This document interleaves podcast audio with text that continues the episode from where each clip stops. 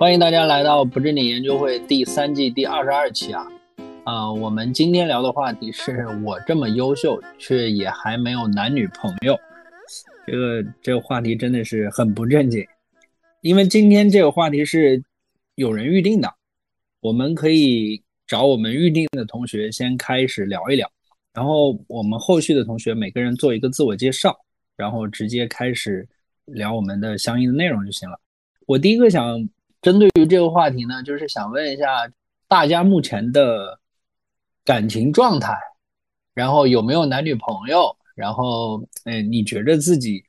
是不是足够优秀，在哪一方面比较优秀？这些这些话题都可以展开来聊一聊。那今天的话题是由李琦同学提出来的吧？要不李琦同学先来第一轮说说自己的状态啊？啊，我我先说为什么提下提一下这个这个话题啊？因为我在小红书上是一位情感博主，接触大量的这个这种群体，就是在情感上有问题的群体，因为。当我更新了一些内容以后吧，这个我如此优秀，我又找不到对象，是一个高频的被问问到的话题。那我也就是接接受过一些这方面的一些咨询和帮助。那顺道的是，是我感觉这个话题是比较有话题性，因为不同的人虽然提出了同样的问题，大家的背景、想法和这个目标结果都是不一样的，所以我觉得这个话题拿出来和大家讨论一下是。比较有意义的，有些真的我在咨询里面还有很多比比较比较奇葩的，因为这个认知的是有些人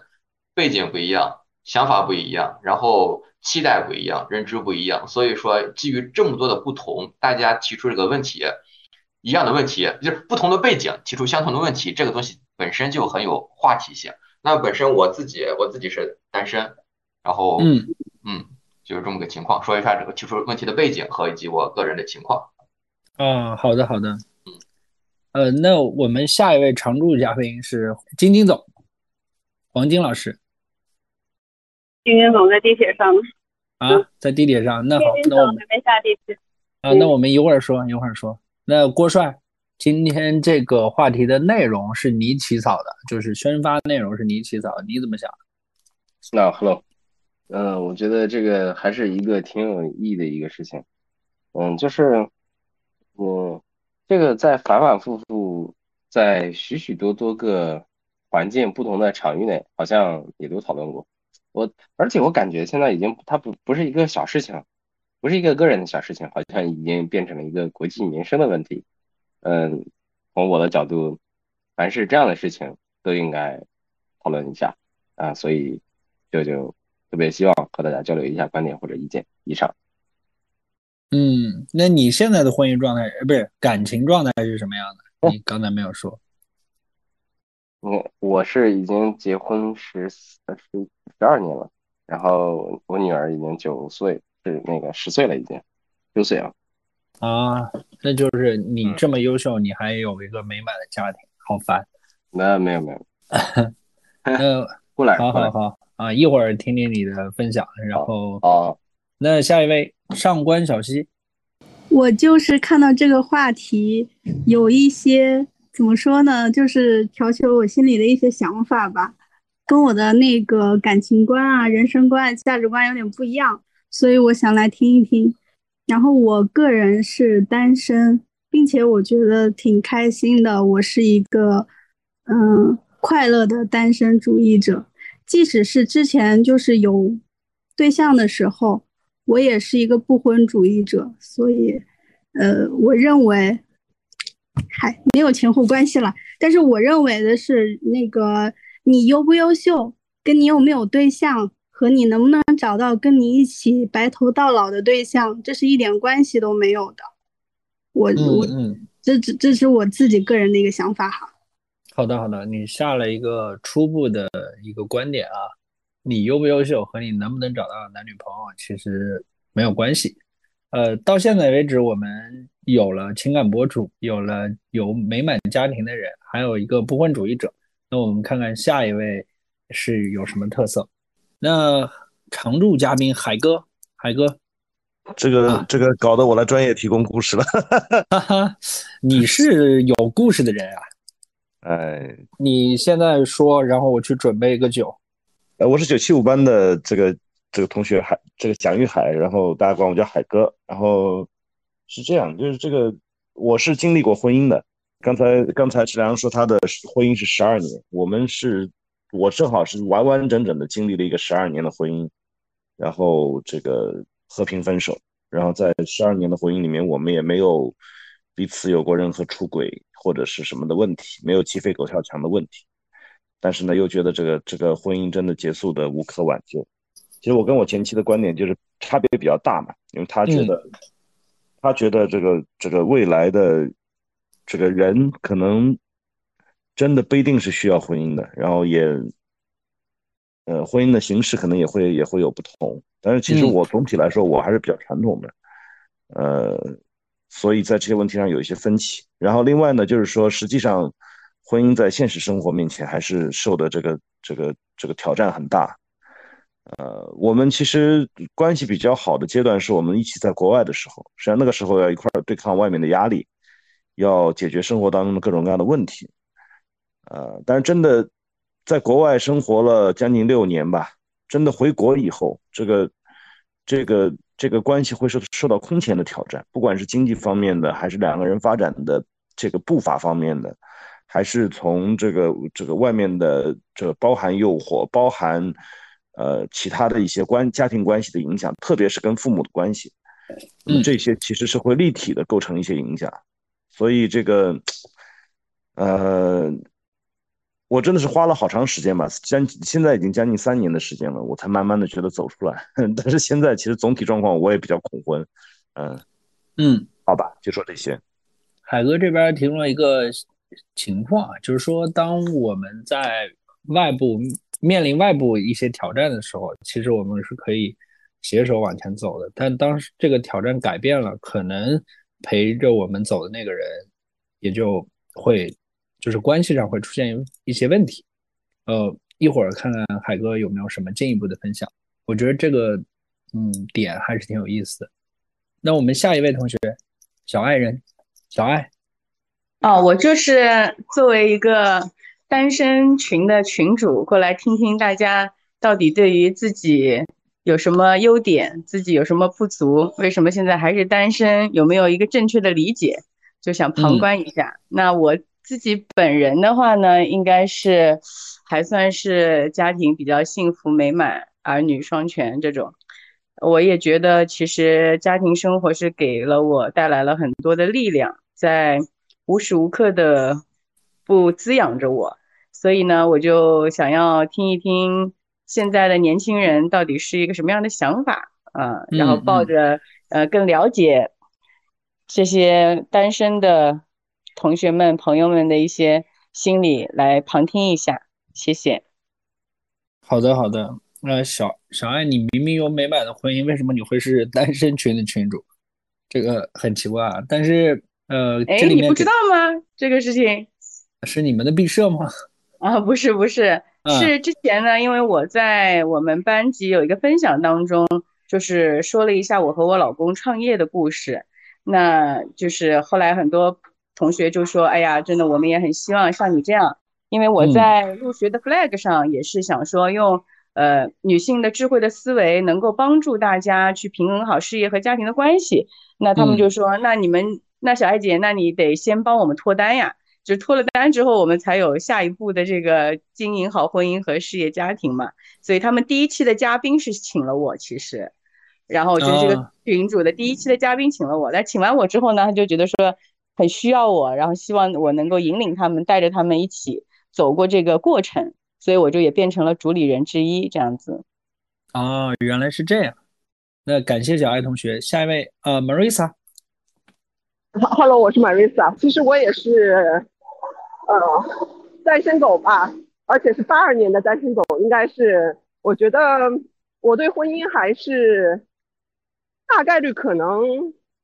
就是没办法进入婚姻了，但是还是有还残存着一丝嗯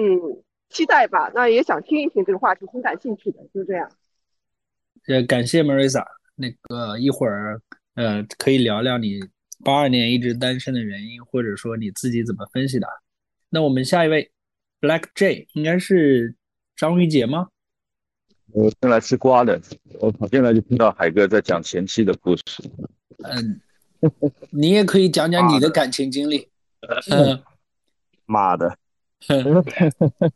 欢迎讲的我的故事，给大家启发啊。对对对对对，他海哥老有故事，你也来一段。嗯，海哥都事故啊，他讲的不是故事。他那个 Marissa 是我们的校友吗？是的，是的，应该是，应该是。呃，我那个啊，我还呃我说的是，应该是，我还以为是跟你们一期，不是。Marissa 肯定是我们校友，她十三期的。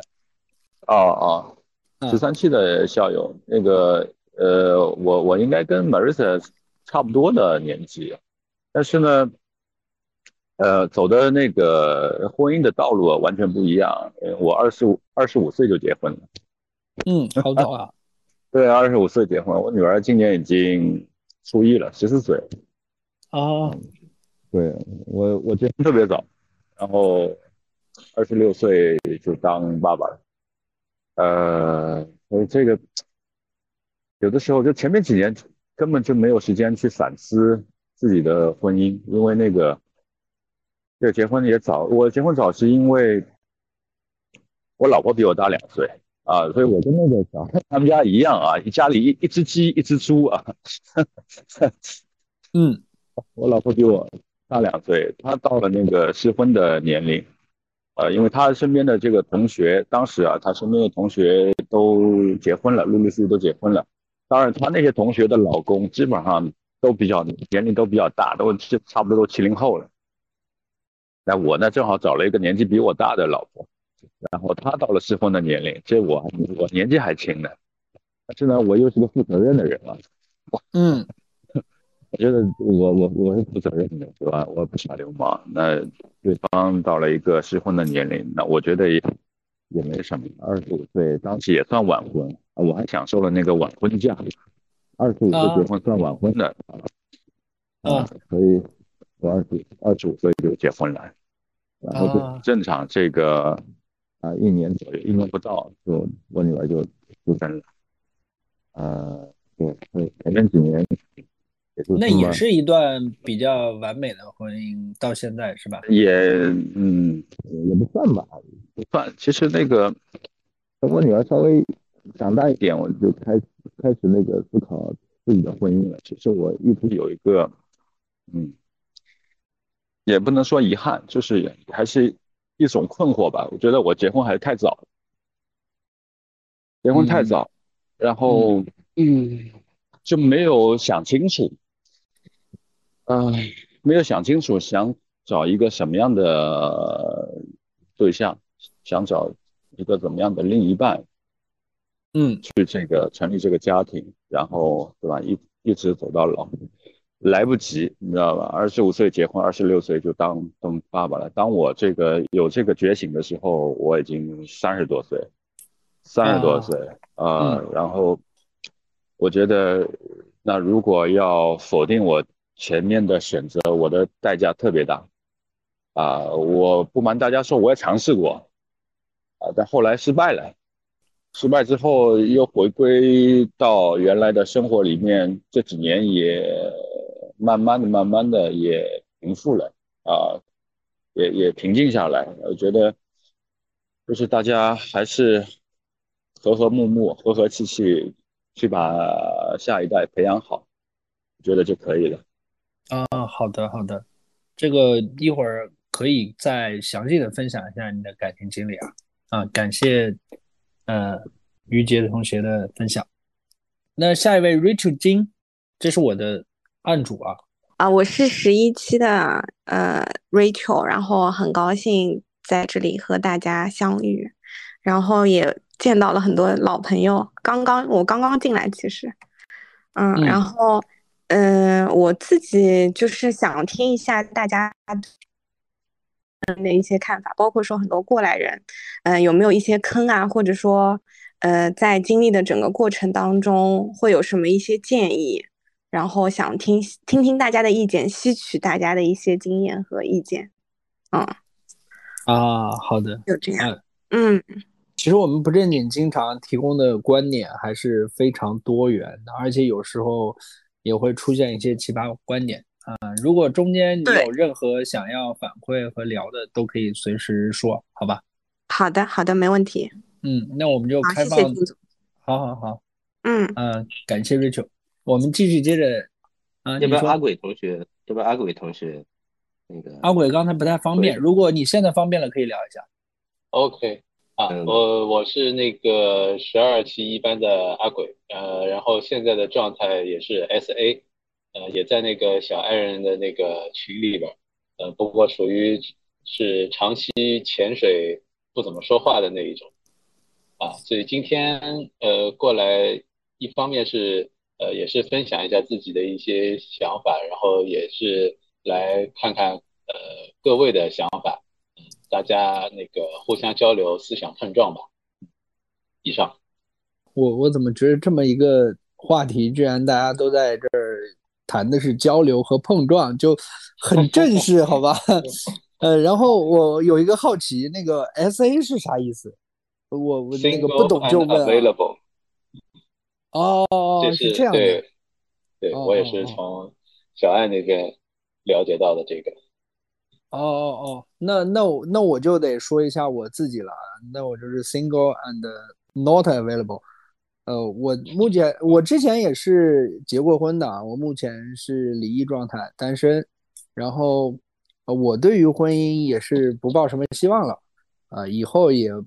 不是很准备结婚，除非碰到什么事儿教我能改变了我。我这人相信命运可能会让人有所改变。那就走一步算一步，我很随性，这是我的一个情况啊。最后补充一下，因为刚才忘了说了。那我们开始，我我也没说，我也是离异状态。哈哈，哎，那那这今天来的人里面离异的还不少，嗯，那我们就趁着这个东西来聊一聊吧。刚才大家都介绍了自己当前的状态，那么呃，我们可以聊一聊，说为什么你当前是这个状态，以及为什么你会做目前的选择。如果说未来想要找到一个可以一起走下去的伴侣，男朋友、女朋友的话，你希望他是一个什么样的人？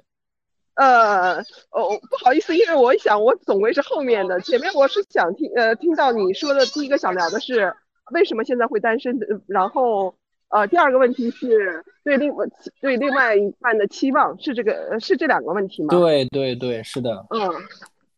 呃，为什么会单身？呃，我觉得这里，呃，第一点呢是，呃，我还是挺，嗯、怎么说呢？就是我可以活得比较任性吧。我觉得我爸这边有一定的原因。为什么这么说呢？就是说，嗯，他没给我什么压力，从始至终。就是说，第一个，嗯，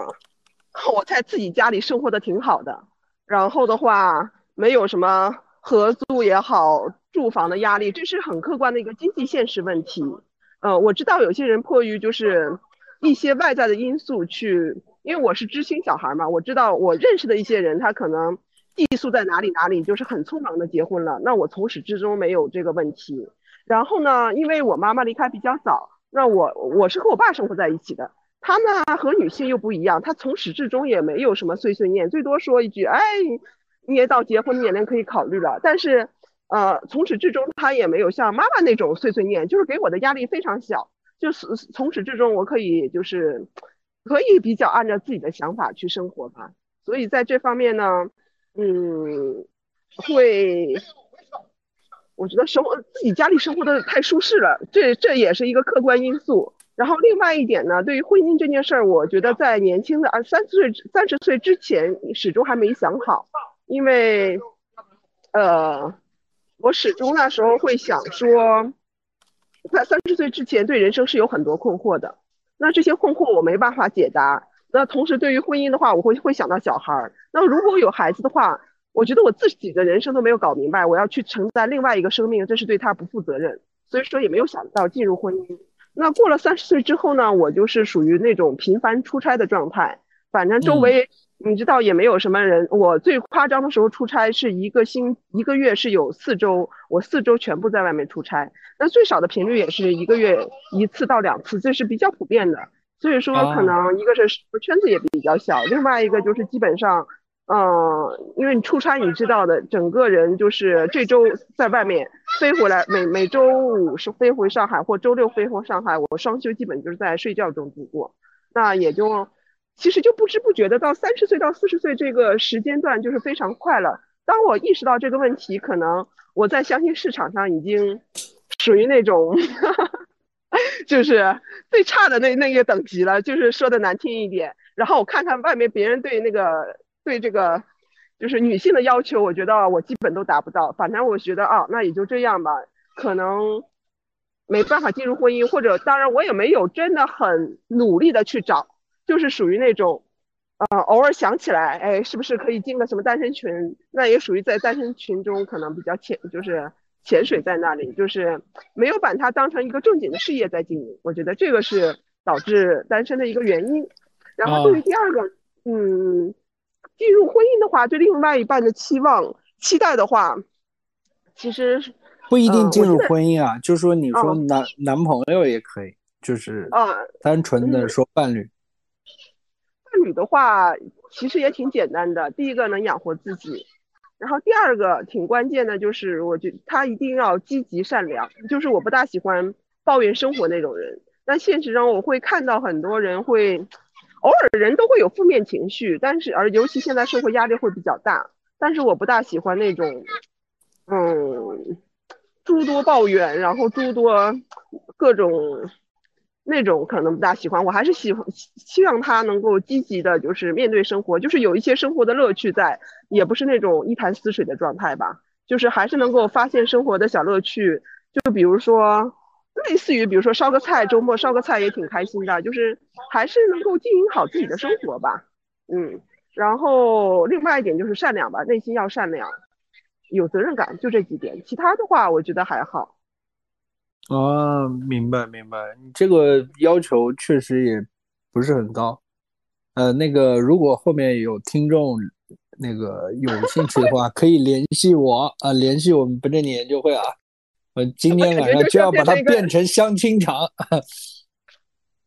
好，那感谢感谢 Marissa 的分享啊。啊，就这些。好的，好的，好的。哎，那李琦同学，你说啊，你举手了。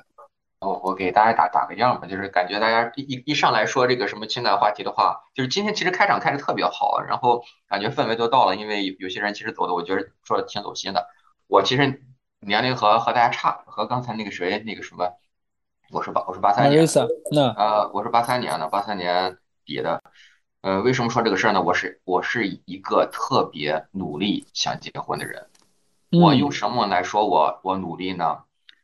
我努力了，努力到我是一个婚恋公司的小股东，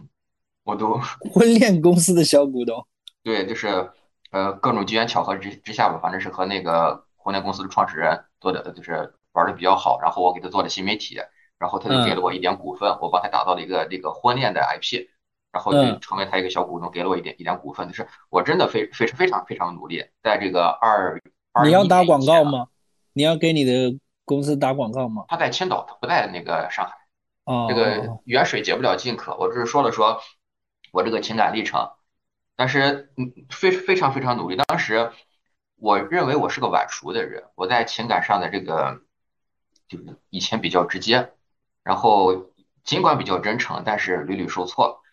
我一直想寻求这个原因，就是一直为什么这么长时间结不了婚。然后和这个创始人聊了以后，再关键的是我在梳理他知识体系的同时，我见证了得好几百人谈恋爱，因为他那边有大强大的会员库。嗯，一旦见识了这么多人谈恋爱以后，我发现大数据怎么来？大数据就是你不断的喂数据，突然就把自己喂喂的开窍了。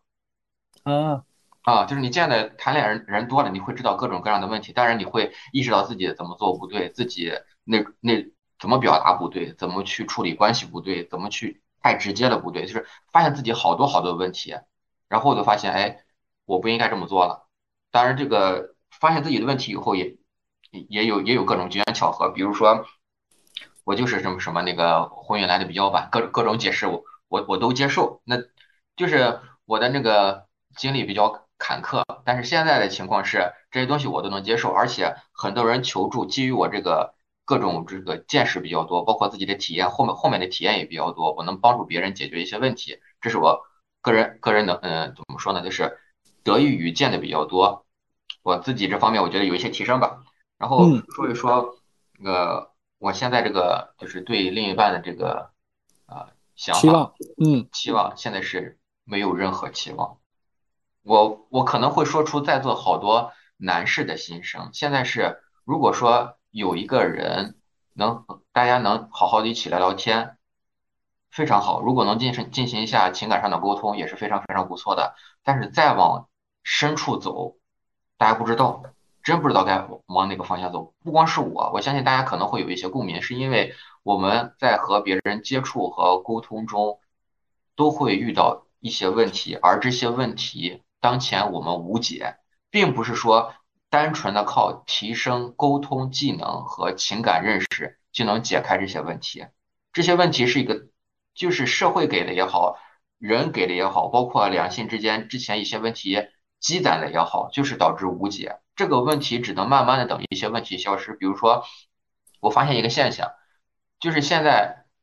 像我这个年龄的一个男生和一个女生坐在一。一一起能正经的聊会儿天，都是个特别特别难的事儿，就是很有可能是各说各的，然后发现聊不到一起去以后就不沟通了。啊，你说的是陌生的男女吗？还是说，呃，除了不，如果说这两个人不工，呃，不是工作关系，不是客户关系，嗯，啊，就是陌生的坐在一起聊聊正经的聊会儿天，正经的沟通一会儿，很多人都做不到。嗯。啊，就是两个人不聊正经的，要么呢就是就上去就聊，要不然就是就是聊聊工作聊正事儿。除了这两种模式外，中间没有任何中间状态。嗯，明白明白。嗯，大家大家更更多的是，哎，我可能就是聊着聊着，看发现你不顺眼了；另外一个就发现，哎，聊着聊你哪句话就把我惹火了。这是一个特别特别普遍的状态。就是呃聊着聊着，可能就直接下判断了。对。聊着聊就发现这个人人人品有问题，哎，聊着聊这个人什么直男，哎，聊着聊着这个人认知有问题，就开始往这方面给对方贴就贴标签，贴标签，这也导致很多人的关系发展到一定程度就深入不下去了。很多人就是约会了一两次之后，接着就不聊了，觉得这人有问题，嗯，就是很很有可能还没有接触到对方有，就是怎么说，你能看到对方的美的程度，前面这种种的保自己的保护壳也好。或者对方的那种无意的表现也好，就导致大家过分敏感，这事儿就不接触了。啊，这是一个很神奇的观察。那个不知道有没有有同学在发表相似的意见？真的，这是对对对，这是我最近一个特别的观察。这也导致好像是男生和女生建立了一个天然的屏蔽一样，屏蔽系统一样。你怎么想，你怎么说，我不在乎，我也不想和你聊。那我在自己的世界里，我也足够开心。我也不至于让一个人过来以后对我有很多很多的否定，或者说一些让我不开心的话。我开始屏蔽一个群体。嗯，这个这个和我最近的情况正好相反。我最近发现自己贼贼能聊天。那，有些人就是，哎，有有些人是这个样子，在不同的状态下，或者是不同的时期，愿意和异性多聊一些。但是很多人，真真的是很多人，特别是。呃，你可能是一个善于表达的人，很多男生其实是在女生面前是特别不善于表达的，他可能只想说一些自己想说的，当自己想说的东西被对方听了以后，没有没有给到合适的反应以后，然后他就不想说了。同同样，女生也是这个样子。我我其实我本人是一个呃比较善于和大倾听和沟通的人啊，尽管是这个样子，那我之前也遇到了。一些人可能是聊着聊着，可能我我也就不太想倾听了。啊，就是你的倾听也是会在一定程度上，或者某些时候，呃，就不再去做了，或者说疲累。去年去年其实我去年后来我遇到过一个女生，就是她说着说着说到一些东西，就是哎，我尽管是我很尊重她，我也让她说完，也给到一些回应，但是我内心不快乐。然后后来那像这样的人，我后面就不接触了。啊。嗯好的，好的，那我们正好听听黄金老师这种心理专家是怎么说这种情况啊？呃，反正就我现在的情况就是，只要你跟我聊，我绝对不能让话掉地上，我得努努力。好，黄金老师，你说，你这个印象就是我能能我能插插插一嘴吗？啊，你是你说你说，以前有一段时间我是这个样子，我会我会怕冷场。啊啊啊啊！在在二就是一一几年的时候，我我会特别特别怕冷场，就是怕话题掉在地上。但是经历过一些事情以后，就发现无所谓，掉在地上掉地上吧，这东西我我不捡。嗯嗯嗯，好的。呃，那我们听听黄静老师怎么分析我们俩这种状态。哎，黄静老师，啊，你说，那你随便表达我觉得我也没有，我也没有什么特别高见给大家，我就是因为在这个沟通这件事情上，就是所有的沟通，因为这个关系它是双向关系，它不是一个单向关系，就是我们每个人在关系里面，我们都有自己的诉求，比如说，哎，我可能要安全感，我可能要价值感，我可能需要得到对方的认可。其实有时候我们在看自己表达的时候，你表达的那个东西，到底你是需要得到对方什么样的回应？对吧？那对方如果能 get 到你你你要表达的东西，他能给到适当的回应，当然对方是一个很好的倾听者，对吧？这是对方是个很好的倾听者。首先呢，但是前提也是自己也得是个很好的倾听者。自己的这个倾听不是把话接住了，我们就叫做倾听。好的倾听不是这样的，好的倾听是什么呢？好的倾听叫做我有一个很积极的倾听的态度，就是你说的时候，我在看着你，我在我在用我的表情。然后用我的肢体动作，然后用我的眼神告诉你我在很认真的听你，就这件事儿就已经挺难的了。其实，在在上海就一个人他能够被别人听这件事儿就已经很难了。多少人说话没有人特别难，特别认同，没有人认，没有人想听他说话的，所以能听就已经很难了。第二个层次是什么？第一个层次是有人听，第二个层次叫做我听懂了，就是你不仅我在听你说话，而且我听懂了。听懂了是什么意思呢？就是。我再把你说的话我再说一遍，我用我自己的话再说一遍。哎，你刚才是不是想说什么什么什么？这就意味着你听懂了。所以当你看你都在听，而且你还听懂了，这个时候对方自然而然的就很有兴趣要跟你再继续表达他要说的东西了。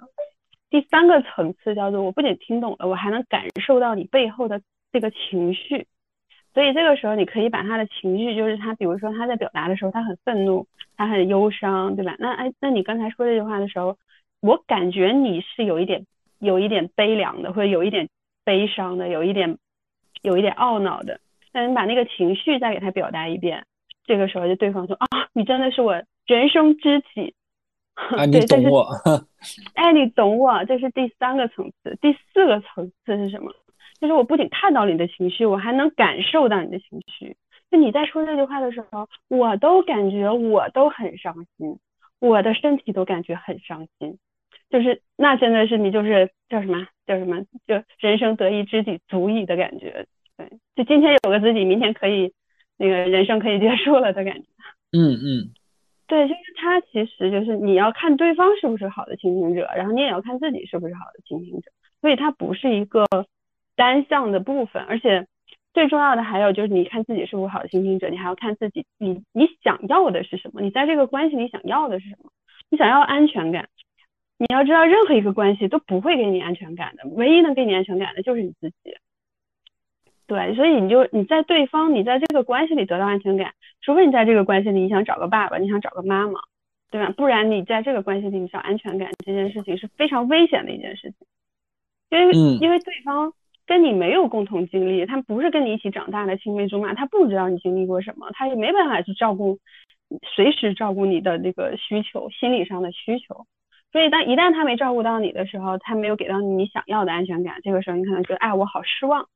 对吧？甚至一旦人失望的时候，他会有攻击的东西出来，他会说，为什么你今天晚上没有陪我？为什么怎么怎么样？你怎么就不能怎么怎么样？对方就会感觉到攻击，那攻击的时候，人自然就会防御，所以两个人就一个把矛举起来，一个把盾举起来，这还就没办法沟通了。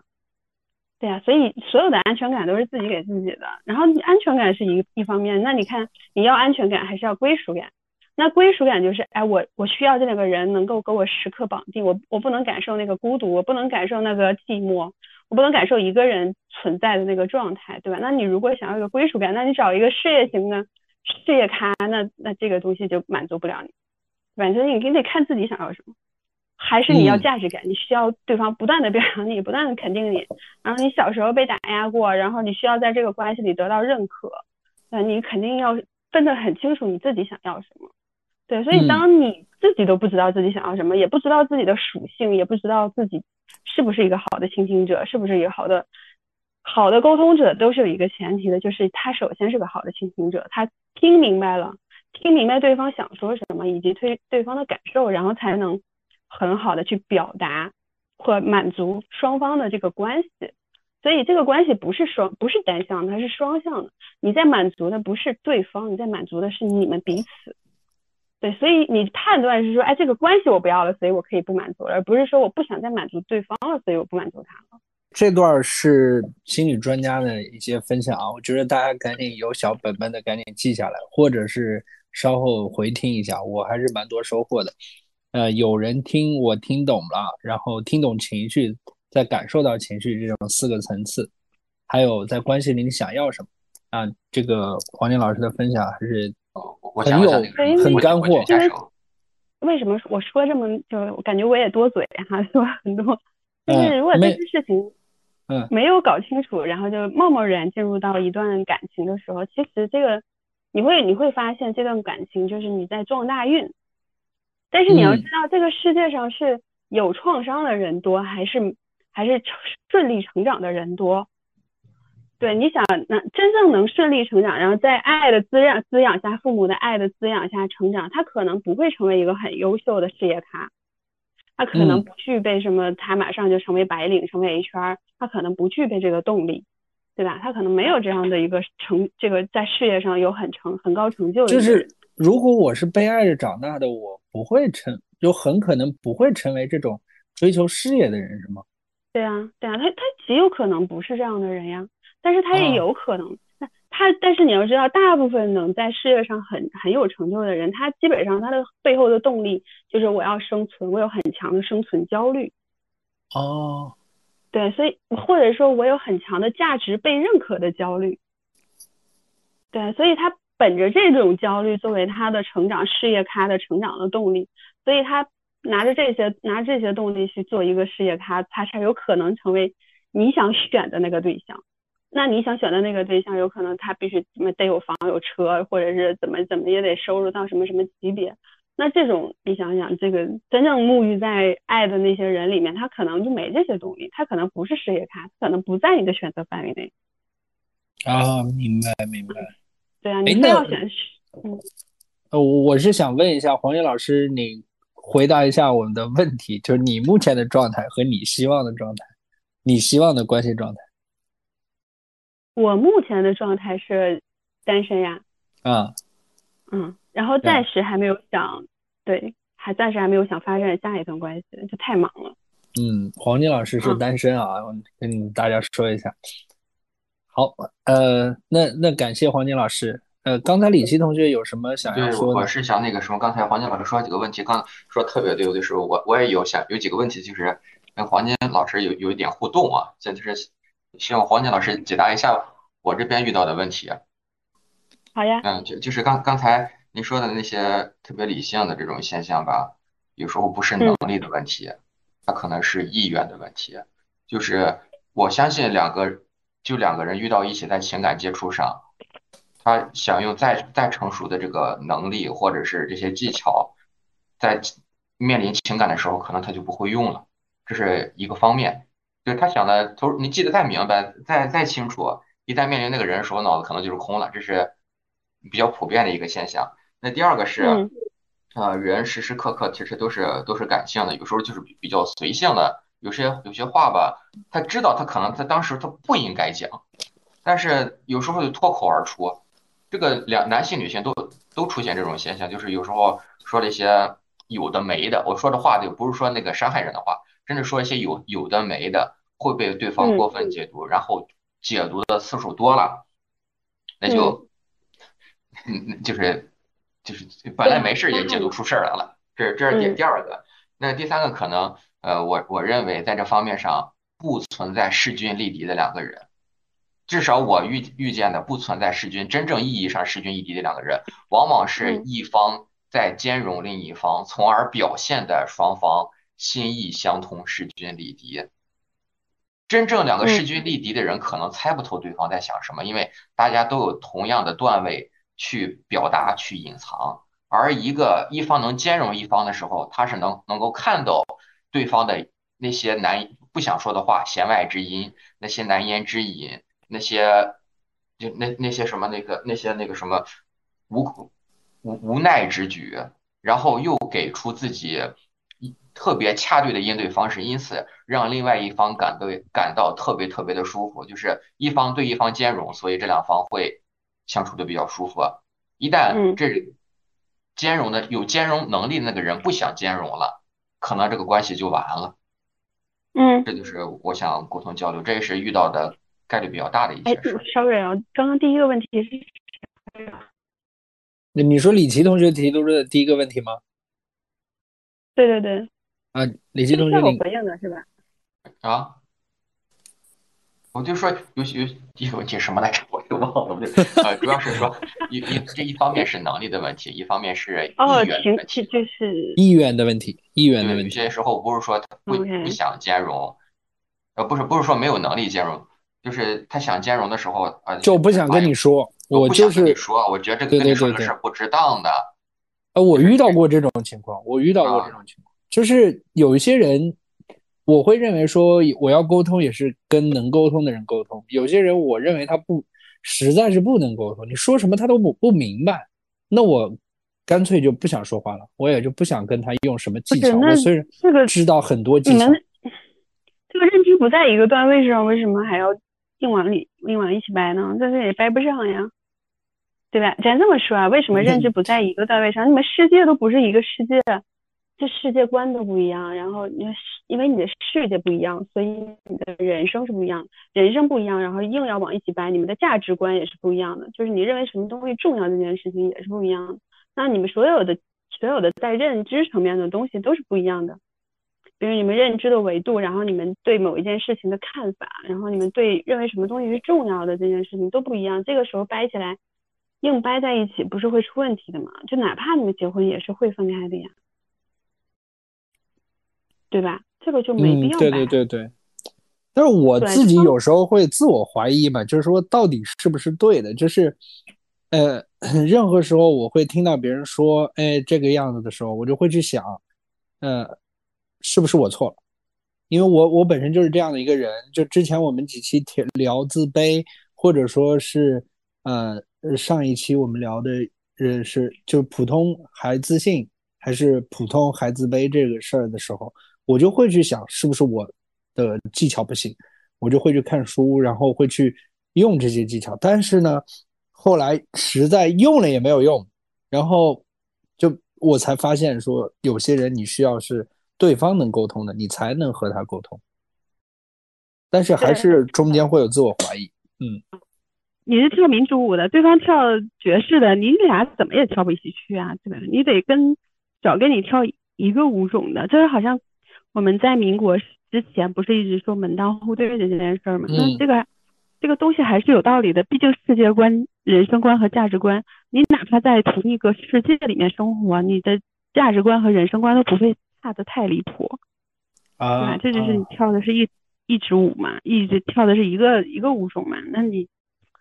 对吧？就是比如说你要向下兼容，那我为就你哪怕是我，我都不愿意向下兼容，凭什么呢？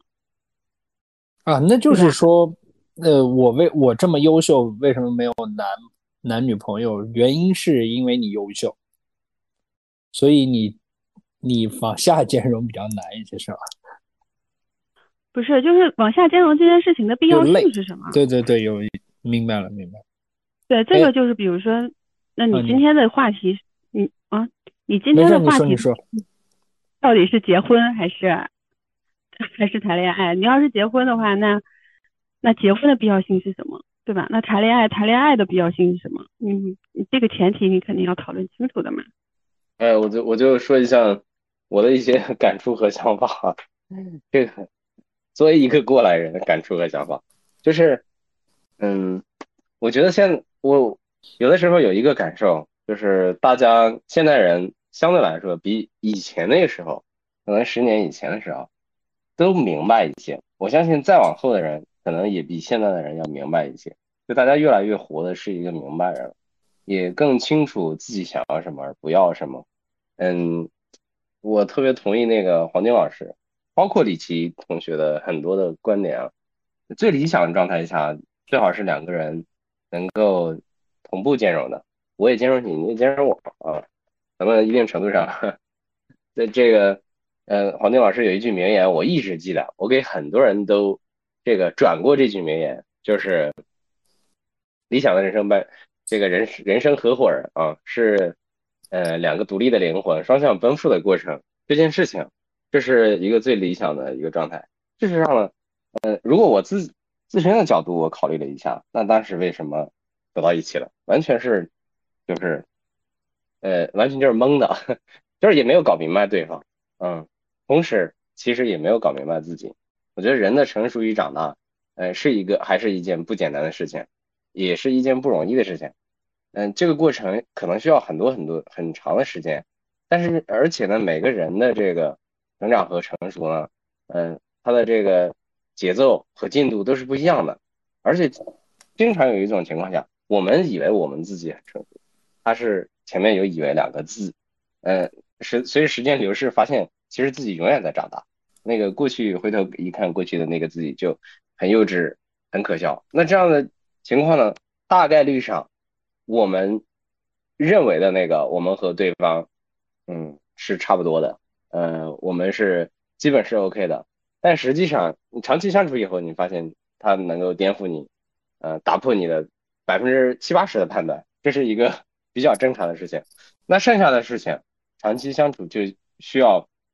嗯，必然要这个这个过程应该是在大部分人身上，我相信都是存在的，要克服许许多多的差异化和许许多多的不同，最起码啊，就是。愿意一起做出一些改变，但是这个和我们现在人的很多的那种嗯提倡的那种观念，我觉得是相违背和冲突的。违背和冲突在哪里呢？大家嗯，我记得那个存在主义哲学有一个核心的四点，嗯，第一个这个嗯，第一个是呃死亡，第二个是自由，第三个是孤独，第四个是人生意义感。呃，我们又希望这个保有自我，一方面。又希望有所自由，一方面又希望和对方能够进行嗯精神的共鸣和很多观点的交流，还有呃很多思想方面同频共振，甚至是我们在这个在利益上，甚至是我们在这个身体上的高度的契合，这是一个呃我现在想想，如果要达到这么多标准的话，这就是一个嗯超超超超超难的一个难题。那剩下的事情，嗯最合理的解。我看起来啊，最合理的解，如果把这个事情要当做一个题来解的话，那，嗯，呃，这个题是一个要找到一段长期关系。我先不说是不是结婚这个事情啊，要找到一段长期相互在一起的关系，这题要进行合理的解，那他一定是要抱着一个可能对方和我就是不一样的这个心态，并且在之后愿意付出大量的时间，一方面。可能要与对方交流互动，另一方面就是进行自我调整，这很夸张啊！我知道很多人，你想想自我修正和调整这些事情，就就会有压力，就会这个，嗯但是一定会有一种情况，调整调整到后来会发现调无可调，调整不过来了，嗯，那实在不行，大家就结束了。第二个是不是说，还有一种观点，我这个观点我不知道对不对啊，和我们的这个 主流文化，呃，是否这个 一致化？就是说。我去找一段期望的这个长期关系，我期望的关系，但它是不是长期的，交给时间再说吧，那无所谓了。我先有这个关系，如果不 OK 的话，我们再分开，或者说长期的关系和甚至是婚姻，可能一也不一定是生命中所必要的一个东西的时候，我觉得人可能会轻松很多吧。如果我带着一种呃目标，带着一个使命。我一定要找一个人和我白头偕老的话，我觉得这对于现代人来说，这个事情太沉重。呃，补充插播一个小小的观点啊，我也特别希望听听那个谁的那个想法，海哥，因为海哥的故事每次都超级精彩。哇，你们你们聊的好学术啊！我我我前面都很难想到这个话题会聊到这么学术、这么这么认真、有条理的方式啊。因为我本来以为是聊聊过去、聊聊经历、聊聊感受。这个可能像我我我刚刚在想啊，就刚刚才杰哥过来说说他的这个这个婚姻的过的历程，对吧？然后呢，这个在婚姻里面或者是走出婚姻的这个，其实呃，我这过去的十五年以来，等于基本上正好把这这几种状态全部都糅合到一起。刚才听听到大家讲到这个。这个这个各种各样的，就是对于婚姻的想法，有有的还没进入到婚姻，然后是以纯粹对于这种伴侣和未来生活的想象的方式来来来评估的，有的是是这个在婚姻里面这个这个纠结，然后进退两难，然后有很多时候是一种消磨的状态，而有的人是已经走出来了以后，这个这个如蒙大赦啊，是吧？或者是比较轻松，或者是比较沮丧，呃。我是这个简单说一下我我的我的婚姻经历，就是说，其实其实在我进入婚姻的时候，我并不知道什么叫婚姻，然后只是这个非常淳朴的认为说婚姻是一个必须的东西，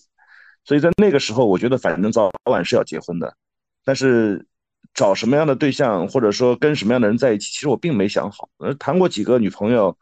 呃，欢飞燕瘦，这个有有有开放的，有有有这个。呃，有有文静的，也没觉得说，到底什么样的人就是真能跟我这个走完一生的。所以说，实际上真正带我走进婚姻的是我前妻。我前妻是这个这个中科院的博士，她是一个这个这个这个叫什么用心极强，然后这个不管是学业还是生活都都活得很用力的那种人。那么他几乎是在这个我自己比较懵懂的时候，他帮帮我们安排好了整个的。后面的婚姻行程，就是从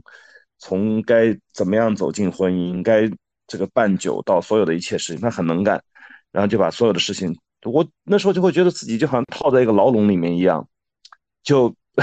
被牵着，这样就有点稀里糊涂的走进婚姻，而且都被安排了，你是不是？对，那时候因为他本身就很这个这个。这个当时有一个小桥段，我们一块去户外，结果后来后来他给我写了一封，就是最终我们想跟我确定关系的这么一封邮件。那个时候还是用 MSN 的，结果发这个邮件，他一不小心点到那个户外的群里面，结果搞成群发了，发给大家了。对，就当时我身边所有的人都在提醒我说：“哇，这个女孩子用心太重了，就是她是不是故意要官宣一下，就是故意要这个什么一下。”这个逼得你没有退路，对呀。但是其实其实我觉得她的邮件写的情真意切，然后他更厉害的一条是，他跟我父母关系极好。其实一直到我们离婚了，他跟我父母关系都很好，他对我父母也很照顾，然后对我这个对小孩对各方面他都是非常，我觉得是尽职的一个人。但是这样的一个人呢，就是人是很好的。人是非常好的，对，人是非常好的，然后也是寒门寒门子弟，然后他从一个这个这个云南的昆昆明的郊区的一个普通的一个小学，一个工厂里面的工人的子弟，然后一路读书读到这个这个中国药科大，读到读到这个中科院的药物所，一路这样上来，就是说，其实非常努力的，然后在在德国做完博士后，所以整个的过程是就是说。真的是改变命运的这种典型，但是到后来呢，我跟他在这个婚姻里面，其实我们当时我们没出国的时候就开始会遇到一些问题，因为说实话，有的时候活得很累啊。这个我手下有一个，我手下有一个这个那时候我我还年轻，那时候带着团带着一个团队，然后手下的几个小兵，我发现他们都好开心啊，因为在那个时候，你想。现在想起来，这个一零年左右的时候，我手下的小兵手里面每个人一个月能赚一万多块钱，然后回了家以后像英雄一样，就是因为妻妻子的这个状态，学这个这个收入又不如他们高，然后这个什么，这个这个这个见识又不如他们广，能力又不如他们强，所以在在婚姻里面，这个这个男性是绝对的主导。但是我觉得好像我各方面都还比他们好一些，但是在这个家庭里面，始终你你很难找到，就是就是我前期是非常注意这个这个我在家我们在家庭里面的平衡的，但仍然是觉得说在家庭里面是一种是一种消磨，就他把一切事安排的非常好，然后也也很稳妥，但是有的时候你会觉得说啊，这个因为他他也很忙，然后他要花很多时间看书写写文件。然后我所有一切的社交他不参与，就他试图去参加一两次我的那种酒肉朋友，或者是那种这样的一些聚会。后来他跟我说：“哎，不好意思，你这样的无效社交，我真的没办法花更多的时间在上面。你的你的乐趣他感受不到，啊，我的乐趣他感受不到。然后他是那种，就是说，比如说，他是可以在今年规划好明年的夏天，比如到西班牙度假，那我们要买哪些车，买好飞机票，然后从哪个地方租车，做好行程，把所有的一切的东西全部做好。他可以把明年的机票和这些行程全部定好的这样的人。就控制感极强，这样的人对人生的控制感是非常强的。对他，他对人生的控制感极强。然后，其实我们这个，我们是零八年，零八年结婚，然后一零，我二十八岁结婚嘛，我是我是八零年的，到一零年，一零年有了小孩儿，一一年准备出国。其实，在那个时候已经开始，其实就就短短的三年时间，就节奏很快，但是已经开始觉得说，哎呀，这种生活。这就是以后一眼望不到头的婚姻生活，已经开始觉得会有一些这样的隐忧吧，就觉得心里面会有一个会有一个担心，说哎呀，这样这样，我们到底能不能扛得扛得住？就是生活是在一天天的变好，但是缺乏激情，缺乏共同的话题，缺乏缺乏一点那种这个刺激，或者说是这个温暖，有的时候是有的时候其实是一种温暖。就是说，周到和温暖有的时候是和和这种情绪是两回事儿。呃，后来呢，我们在这个这个德国生活了五年多的时间，这个过程其实救了我们的婚姻。就是当这种一个外部压力产生，然后你你两个人身处在一个陌生环境里面的时候，哎，一下子那种抱团取暖的那种感觉就有了，就是一起打怪升级的那种感觉就有了。所以我们其实花了很多年去，就是在在后面的那那几年里面，我们都在逐渐带我们彼此，然后带家庭适应那边的生活，然后就就开始这个逐渐的就变得越来越默契嘛。因为有很多时候要需要去跟老外吵架，要需要去办理各种各样的事情，要去争幼儿园的位子等等这些事情，你你你不得不在那个地方变成一个战斗队形。在那个时候，忽然觉得说，哎，我们两个人这种互补的性格其实很好，就是在一个家庭里面，两个人是是有机的，就是是有机匹配的。然后我们这个各自的这个长短板是是不一样的，那实际上我们就就比较完美。然后第三趴是一回国，当时我们都认为说，我们俩在这个上面是有共识的，都觉得说未来我们的事业在在国内，那我们要回国开始新的新的生活。但是，一回国以后，就就马上就陷入到这个一些具体现实的问题了。就第一个，我们的整个阈值，我和他的阈值都被调高了，所以那时候要买更大的房子，背贷款。然后第二个就是彼此的工作开始有这种，就是开始往不同的轨迹上发展嘛。然后就开始觉得说，彼此会觉得说，我的我的步调能不能跟上你的步调？啊，然后第三个时候其实就是我开始创业。我创开始创业的时候，其实跟跟这种家庭关系的压力其实有很大的，其实受着受着上面很大的影响。就是说，当时有一点点那种叫什么“知不可为而为之”，就是觉得因为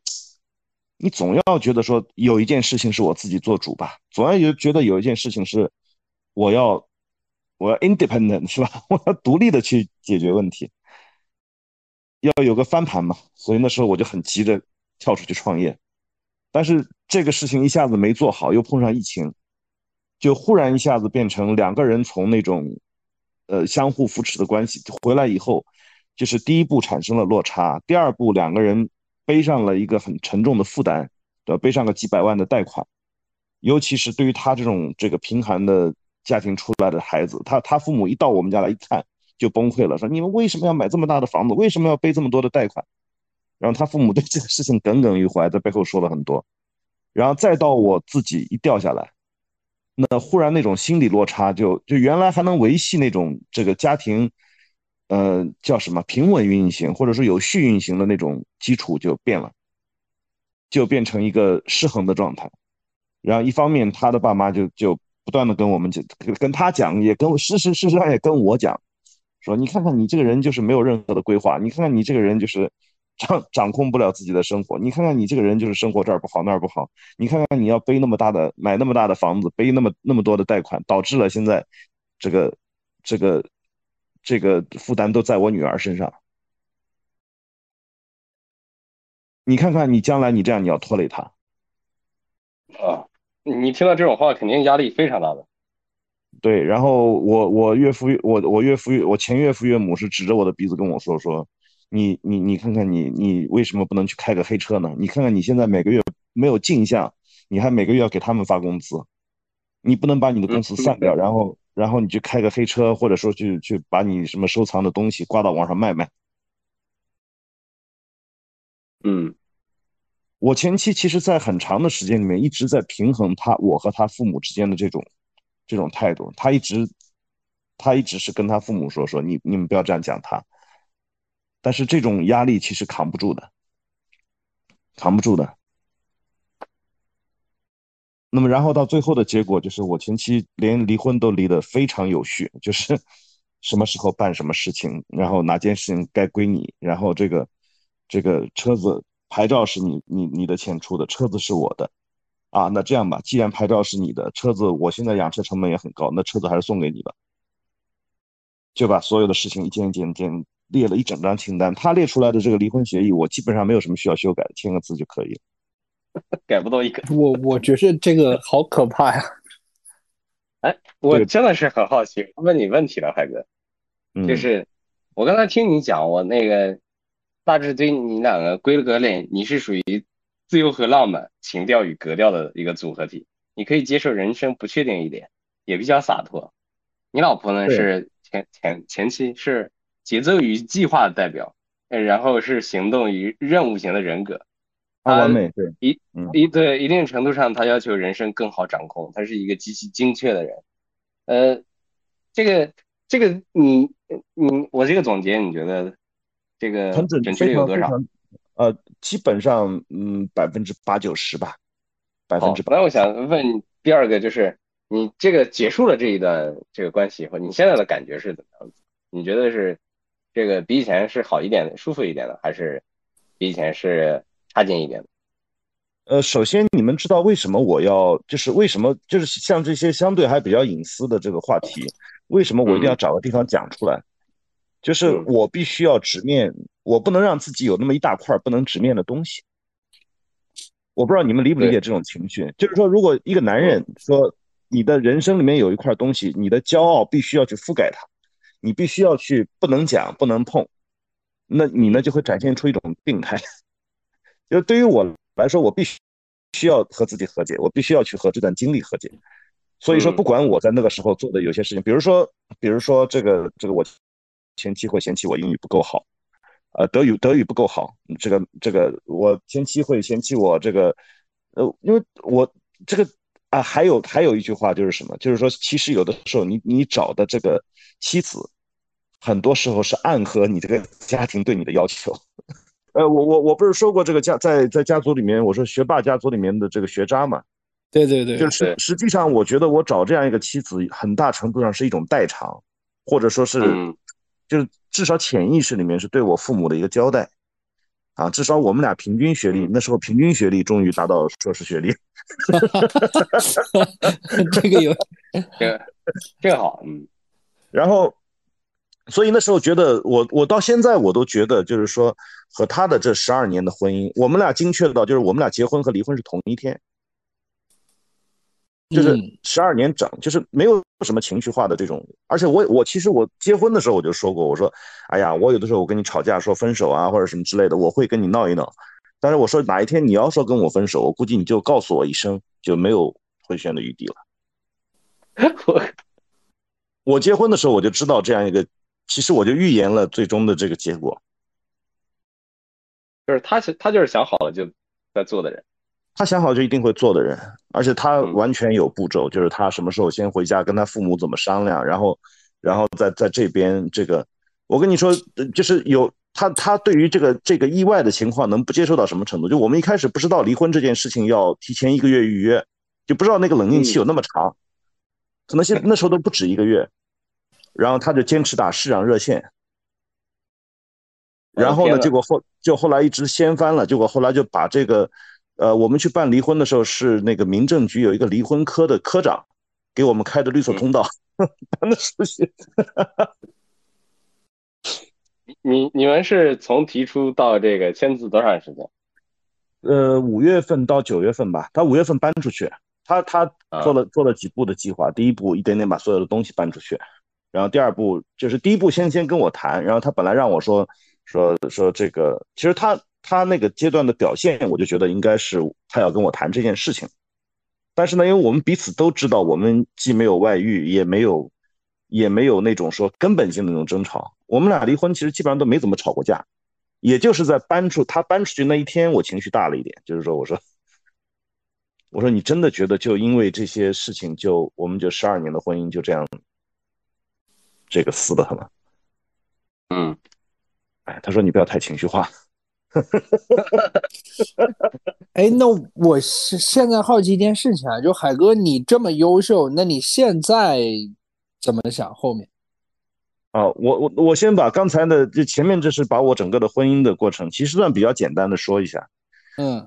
我后来就得出了几个结论，就是第一个，呃，这个好的好的婚姻，就一份一个一段婚姻，并就是婚姻并不是并不是完全必须的，就像成功不是完全必须的一样。就是我们我们看到有我们看到有马斯克，我们看到有有有乔布斯，我们也看到有库克，呃，但是呢，我跟你说，马克思呃这个马斯克、乔布斯、库克。他们三个人是完全不一样的成长经历，然后呢，事实上我们也并不一定真的要成为他们那样的人啊，甚至事实上他们过得也也也未见得比我们普通人更开心。我就不展开说了，你们应该明白我说的意思。嗯，那么好的一个婚姻也是，就是说年轻的时候我是觉得说，像我这么传统的家庭，当然一定要有婚姻有孩子，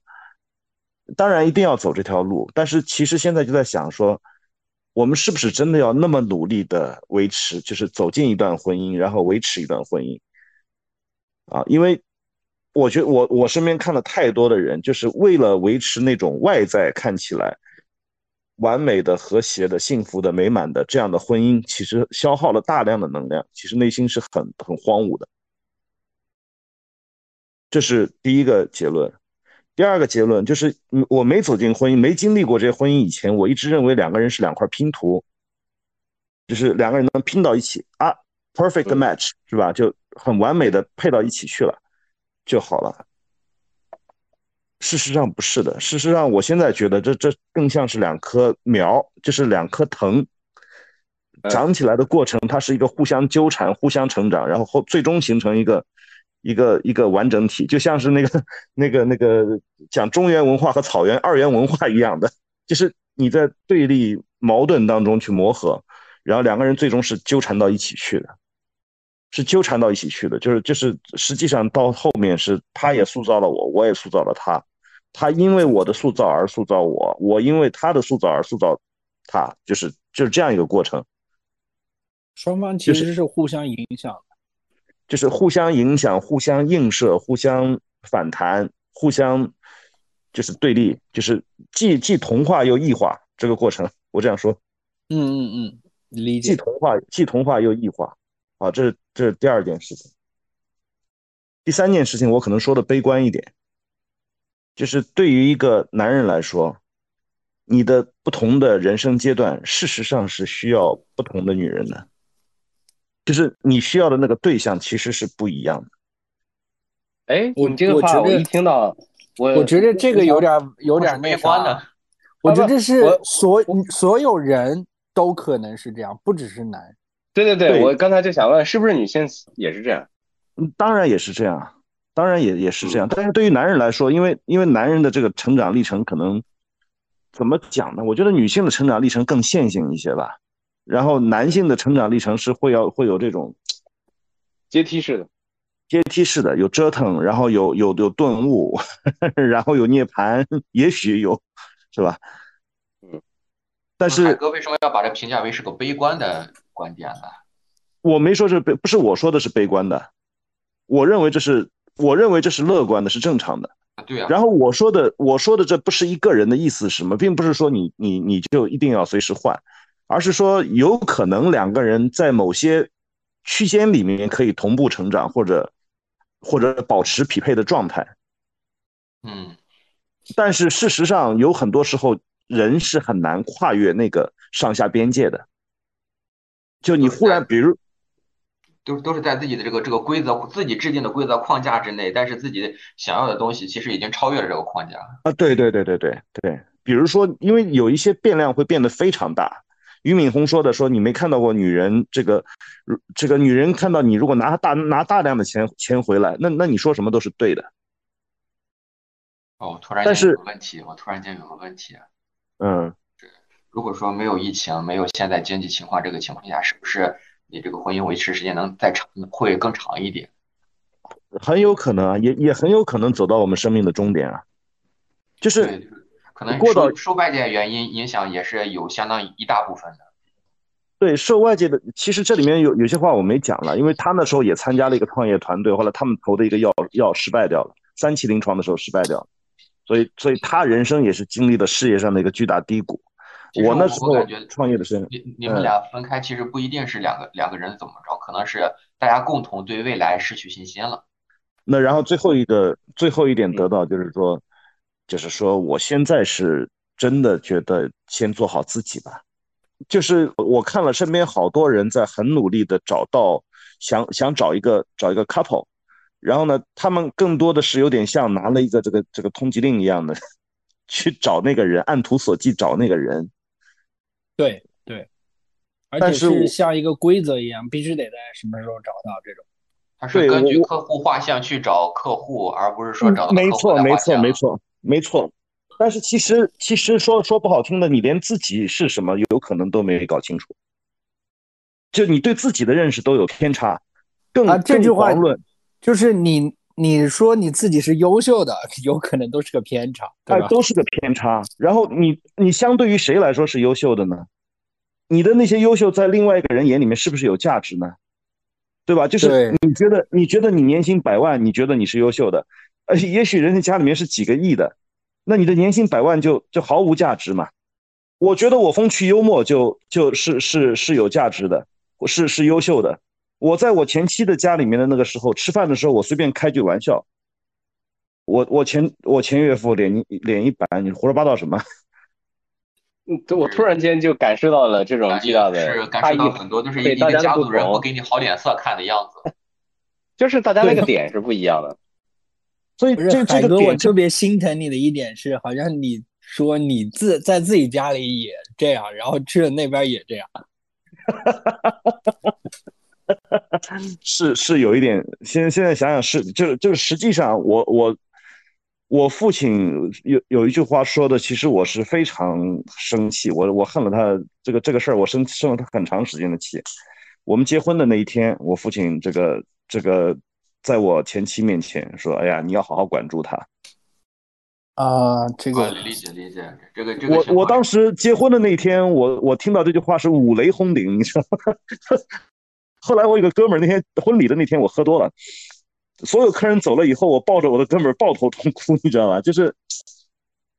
其实这个内心是会有一个这样的，就是实际上这个东西是原生家庭的一种延续，就是我我一边在对抗原生家庭，但是一方面其实我我做的这个选择仍然是我原原原生家庭的一种延续。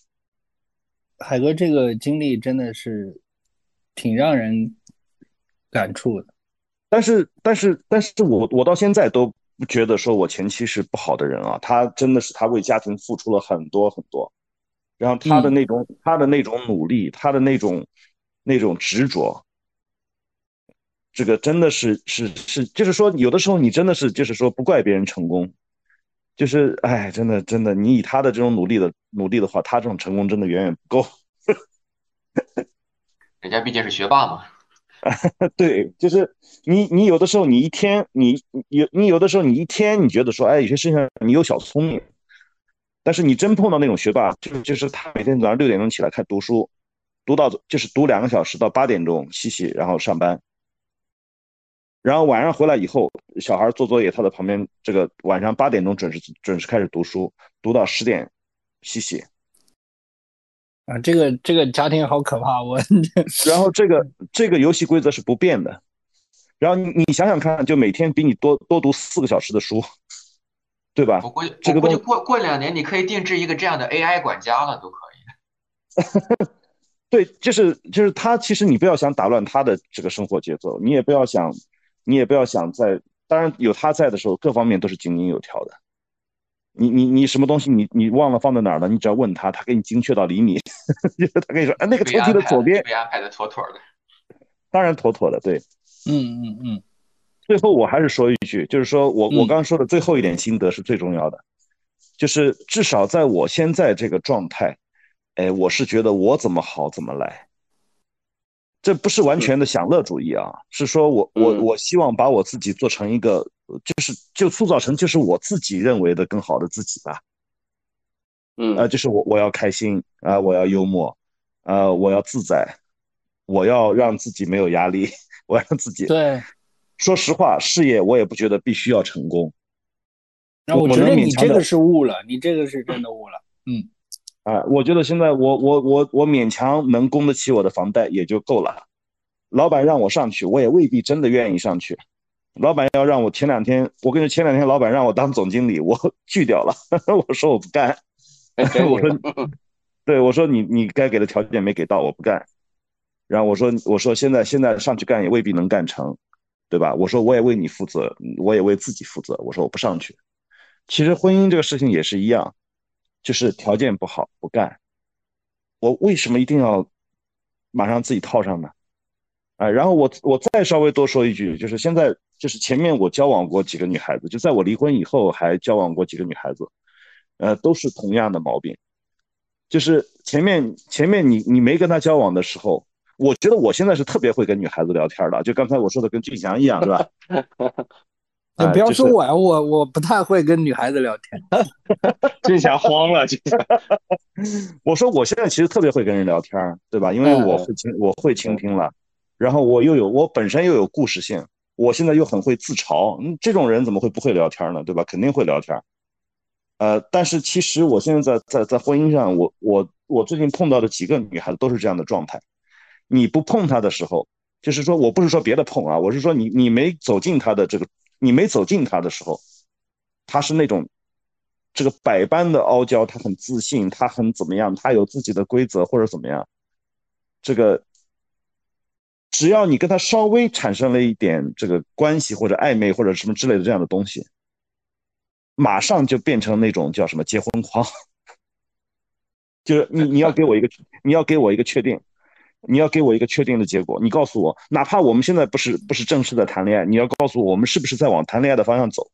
你哪怕你现在不娶我，你要告诉我将来我们是不是一定能，你将来是不是一定能娶我？要不然你就是来白嫖我。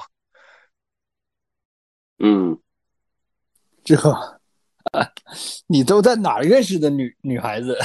这个现象 其实挺普遍的，这个现象挺普遍的。其实大家在在交往的时候都都有时间成本。想要一个确定性，其实是一个比较合乎情理的行为啊，就不说可能表表现的比较夸张，或者是比较急，他们内心其实想要一个确定性。所以，我我我我最近几次逃逃跑都是因为这个原因，就是 忽然就这种关系本来是处于好好的，还聊天，还还可以去了解一下的，就忽然变成这种说说你给我一个确切的答案，你要给我一个确认啊。哪怕哪怕现在不是不是百分之一百的确认，你要给我一个进度条。不是要进度条，不是男生的选择吗？怎么现在？现在现在女生比男生要要要要要急迫的多啊！而且这种现象很普遍。对，好的好的好的，嗯，好吧，我啰嗦的比较多，以上啊，谢谢大家。好好好，那我们感谢海哥的分享，然后我们。先聊，先让魔术师表达一下吧，他等了好久。然后后面的话，哪位女同学你们可以准备准备，想要表达的话，直接先举个手，我一会儿叫你。我我我我因为一直在看马想给我的书啊，就那个爱爱爱系列，还有那个看不见女性，包括陈海贤的爱在哪里。实际上，我觉得现在很多人其实都可以用万瑟说的一句话，就是说你用旧时代的思。思想来套现代时代的问题，等于其实你一直在为过去的东西做一个完美解，而不是现在的完美解。就像我明天，我明天跟前女友一起要吃饭看电影，因为约了半年了，一直没看，然后他终于休了，我也终于休了，可以去看了。呃，实实际上我我我其实是三十岁以后才开始追女生，但是我做了大量功课。像我老板，我老板二十二岁就结婚，现在都二胎都生了，他们家现在是他们家现在资产一个亿，然后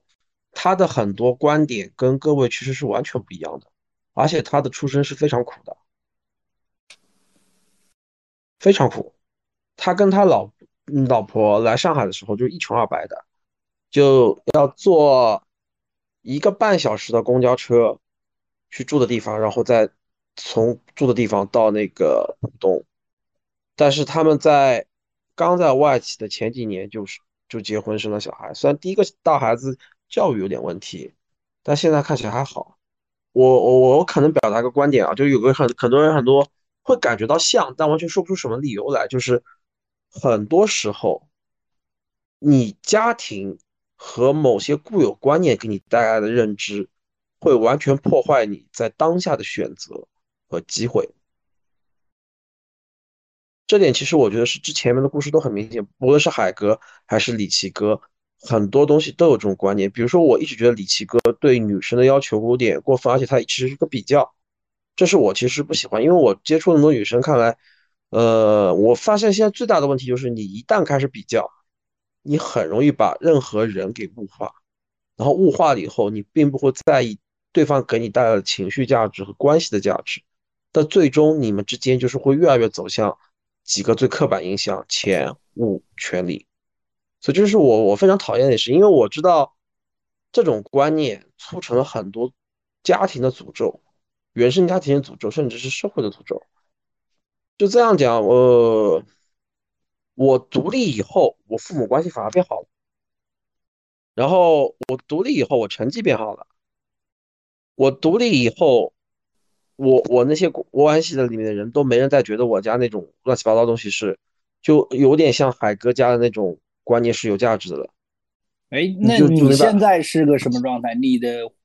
你的情感单身？我情感是这样的，就是说我其实一直有女生追，你知道啊？哦，就是你看凡尔赛了。嗯，呃 不不是凡尔赛，是有些是真不适合，有些是适合的。嗯，就我明天和前女友吃饭，就想我我也准备跟她和解嘛。因为我一直观察她，其实是我觉得她一直是不错的。我几乎很少跟女生吵架。嗯，我和前和前女友和解是吧？啊，呃，对，吵架什么，我基本上是没有的。嗯，而且其实我收入其实也也并没有我女方那边高啊什么，而且他们也都知道。嗯，然后还有一点，我最大的感触就是，包括俞敏洪和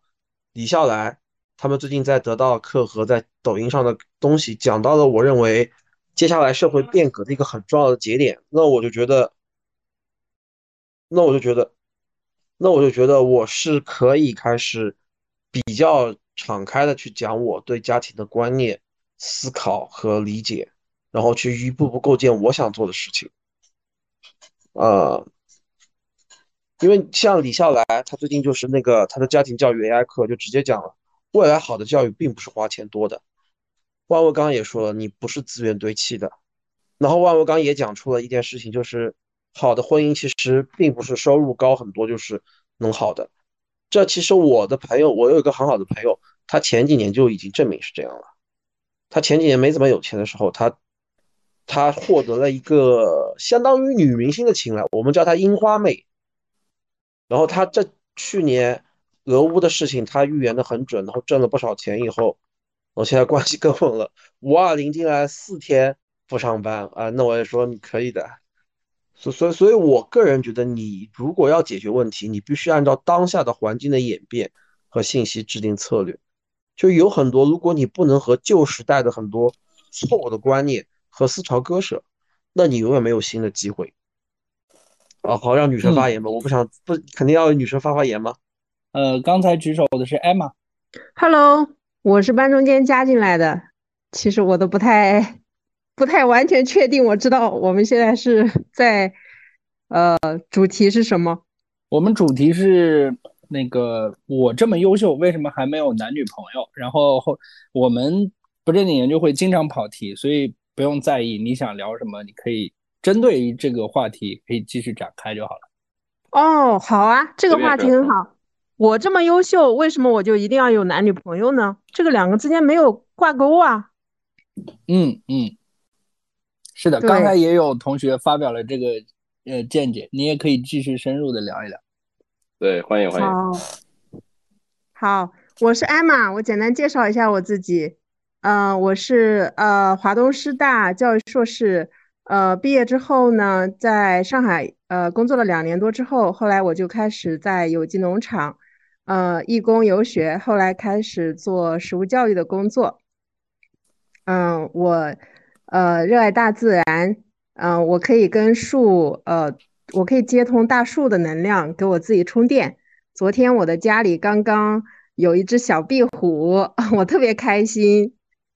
然后我是呃，二零零九年开始练习瑜伽，嗯，然后也是瑜伽教练，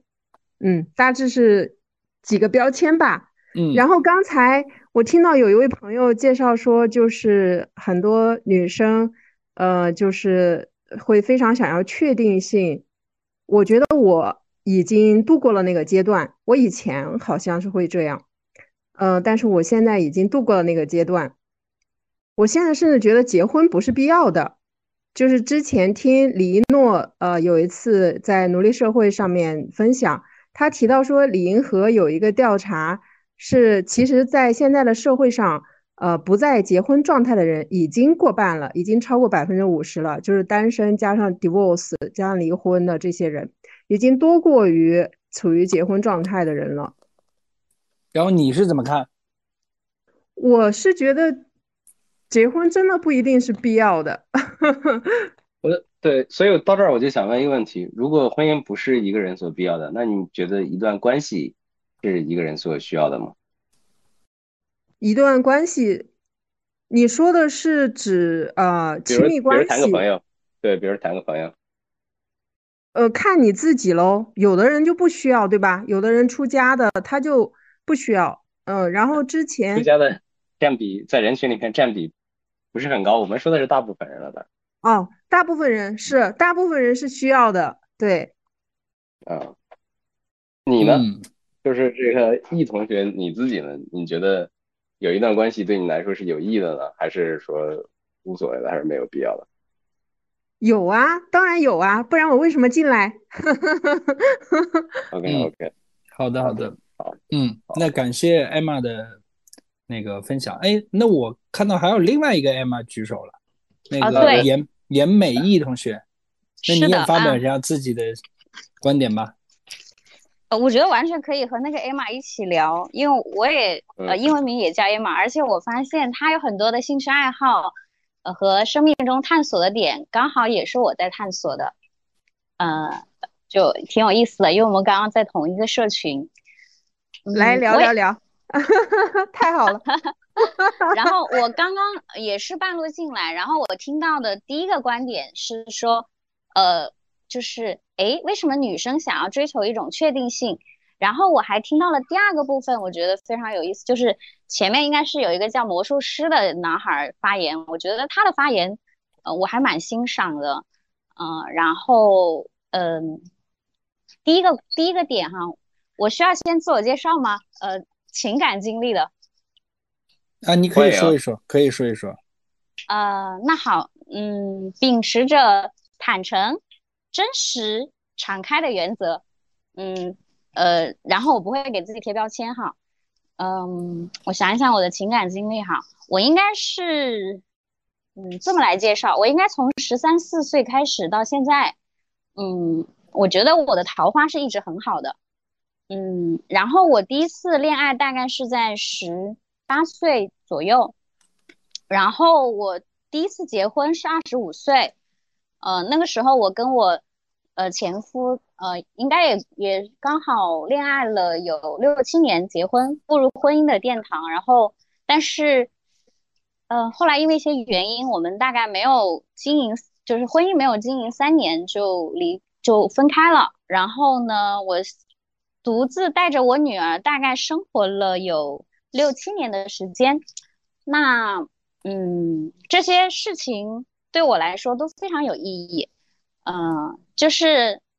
在生命在在一开始的时候，十三四岁，呃，甚至二十出头的时候，我发现那个恋爱观是由文学和影视作品作为主基调。呃，尤其是我发，因为我自己的原生家庭的，我父母亲其实他们的感情是一种相爱相杀的关系。嗯，然后当年呢，我是没有 没有像后来就学那么多的心理学，或者是做那么多的个人探索，去呃看到我父母的模式，并且从这种模式里面抽离出来，我是没有这个能力的。所以我在当年的时候，其实在某种程度上来讲，我觉得，虽我觉得是有有复制到父母亲的一些模式的，比如说会很没有安全感，嗯，所以在呃十几岁到二十出头的那个阶段，我觉得。我是有一点脱离现实的世界，然后想要憧憬的是，呃，我自己看到的文学作品或是影视剧里面的一些感情，然后我对感情有一个很高的一个期待，然后我的前夫确实在某种程度上满足了我这种期待，因为他真的对我非常好，嗯，然后我们又是一直是同学，初中时代开始一直是同学。然后到大学毕业两年的时候，又我们又在同一家单位，然后后来就顺理成章的结婚了。然后呃，我发现当你真的是跟一个人深入很多，呃，深入到一个感情里面的时候，你童年的那些创伤，你自己潜意识里面的那些模式才会跳出来，你才有机会看到。哦，嗨，哎，你要听我聊天吗？啊哦，好的，那我聊天了。哦，我女儿。啊啊啊！你要在这儿吗？你要听吗？我要听。好的，好，没关系哈。我女儿她也很，嗯，我觉得她很棒，她完全可以消化这些东西。女儿几岁了？嗯，我到下一个人生阶段的时候，就是我婚姻破裂的时候。哎，我开始发现，哎，为什么我，哎，为什么我一直这么优秀？哎，学习成绩啊，然后。工作一直都很出色，但是我把婚姻经营成了这个样子，而且就是因为我前夫他是出轨了我，呃，幼儿园时代的同学，啊，然后就就很，就是我们三个人关系很很，在当年吧就很伤到我，我就觉得我的世界是有破碎掉的，然后同时我也觉得那是我生命中，当我现在回看的时候，我觉得那是我生命中最重要的一个契机。因为在那个契机之下，在那个支离破碎之下，我才真正的开始了去探索，说哦，亲密关系它是什么？哎，原生家庭它是什么？我们是从哪里习得的？哎，我是怎么看待我自个儿的？我是怎么看待女性的？我是怎么看待男性的？我是如何在错位的关系里面，在完全错的道里面去去长大和一直在努力拼搏的？然后就有了一个机会，很深很深很深的去做那些探索。所以到后来的这几年，我觉得你们刚刚讲的那些阶段，我都有经历过。比如说，一开始的时候可能会想要，就是因为我是个桃花源很好的人，所以呢，我就会发现很容易在一个男生那里获得那种，因为你刚刚经历了一个很大的创伤，你的自信心是极度下降的。但是呢，因为有一个还不错的异性，或者好几个还不错的异性在追求你，其实，在某种程度上来说，会帮你建立自信心。但这个东西是虚虚幻的，它不是一个你真正的内在的，就是你真的呃爱满自溢，你真的相信自己本自具足，然后你真的独立了，不不仅是你的财富独立了，是你的呃人格独立了之后所呈现出来的一种生命状态，不是。所以在那个阶段，我觉得我是在通过那个关系，好像在证明一些东西，或者我想要做自我确认。然后我很快意识到了这是不对的啊，就是别人无法给到你你没有的东西。如果你的内在不是充满了很多的爱的话，就是不管别人给你多少，你都发现你似乎没有安全感，也没有那个自我配得感和价值感。所以呢，我就选择了比较长时间的单身，呃，然后又间歇性的谈了一些恋爱，然后发现在这个过程当中会很多时候跟现实碰碰撞，比如说你可能你的男朋友很爱你，但是你男朋友的父母亲不接纳你的过往，而不接纳你有一个孩子，然后我又去看说，哎，这个地方我的我的老天想要带给我的成长和功课是什么？然后就发现，哎，哦，确实我需要更加的独立，我不仅需要呃就是拥有比较好的财富，我还需要。我的内在的那个精神内核是独立的，我需要找到一个相对比较完整的，能够支撑我内在的东西。然后到了下一个阶段，我发现确实又会遇到一些人啊，就是每每一个阶段你会遇到一些人，他刚好其实就是当下那个我自己的一种呃外在的一个投射。那我当下的状态是，我也在单身，那我我。有点不不太呃，我不是说呃反对第一个人那个人的观点，说女生有一个确定性，嗯是不好的，她不是不好的，也不是好的。就当你一个女生她想要追求一个确定性，我觉得有一个很重要的底层是，她在追求这个确定性的时候，他是想要通过外在的东西抓住一个东西，就像救命稻草一样，或者是一个保障，或者是一个。提款机一样的东西，还是说，哎，他其实哎比较独立了，然后他开始呃有一个双赢思维，它是一种相对来说施和受的一个平衡，就是给予和接受的一个平衡。那我觉得追求一个稳定的关系，想要一个稳定的一个一个回应，我觉得挺好的，因为我当下就是在追求一个稳定的关系，我已经不再想要任何一段。就是那种，不管是那个人多帅、多有钱或怎么样的这种流水式的感情，因为我觉得这个东西它于我而言没有意义，因为我已经开始意识到婚姻对我、婚姻和伴侣对我来说意味着什么。我觉得它理性的层面确实是共同，呃，拥就是创造更多的财富和养育孩子，然后情感的层面可能确实是说两个人有陪伴，然后有很多聊得来的事情。然后你碰到什么事情的时候，两个人相互精神上有个有个依托，然后而且我们也有足够的能力去看到说，在这个很长的岁月里面要面对很多事情，所以我们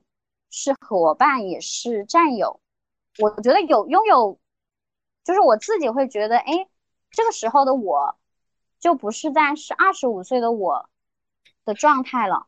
因为我发现。哎，我自己可以养孩子，我可以自己买房子，然后供房贷，然后我年纪还并不是太大，然后我们的这种抗风险的什么保险什么的都买齐了，所以大概率而言，呃，就这么过个十年，甚至更久一点，我觉得应该是能支撑下去的，没什么太大问题。但是，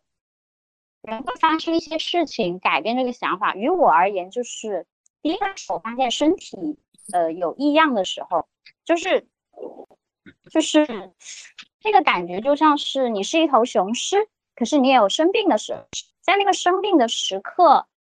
哦你会发现其实你是需要有一个对话者，也需要有一个陪伴者，甚至那个人还需要照料你啊。这个是我我去年一个很深的一个感触，就是呃那个阳了的时候啊。然后第二个点就是我发现。嗯，其实如果我们有足够的好运气，然后我们自己又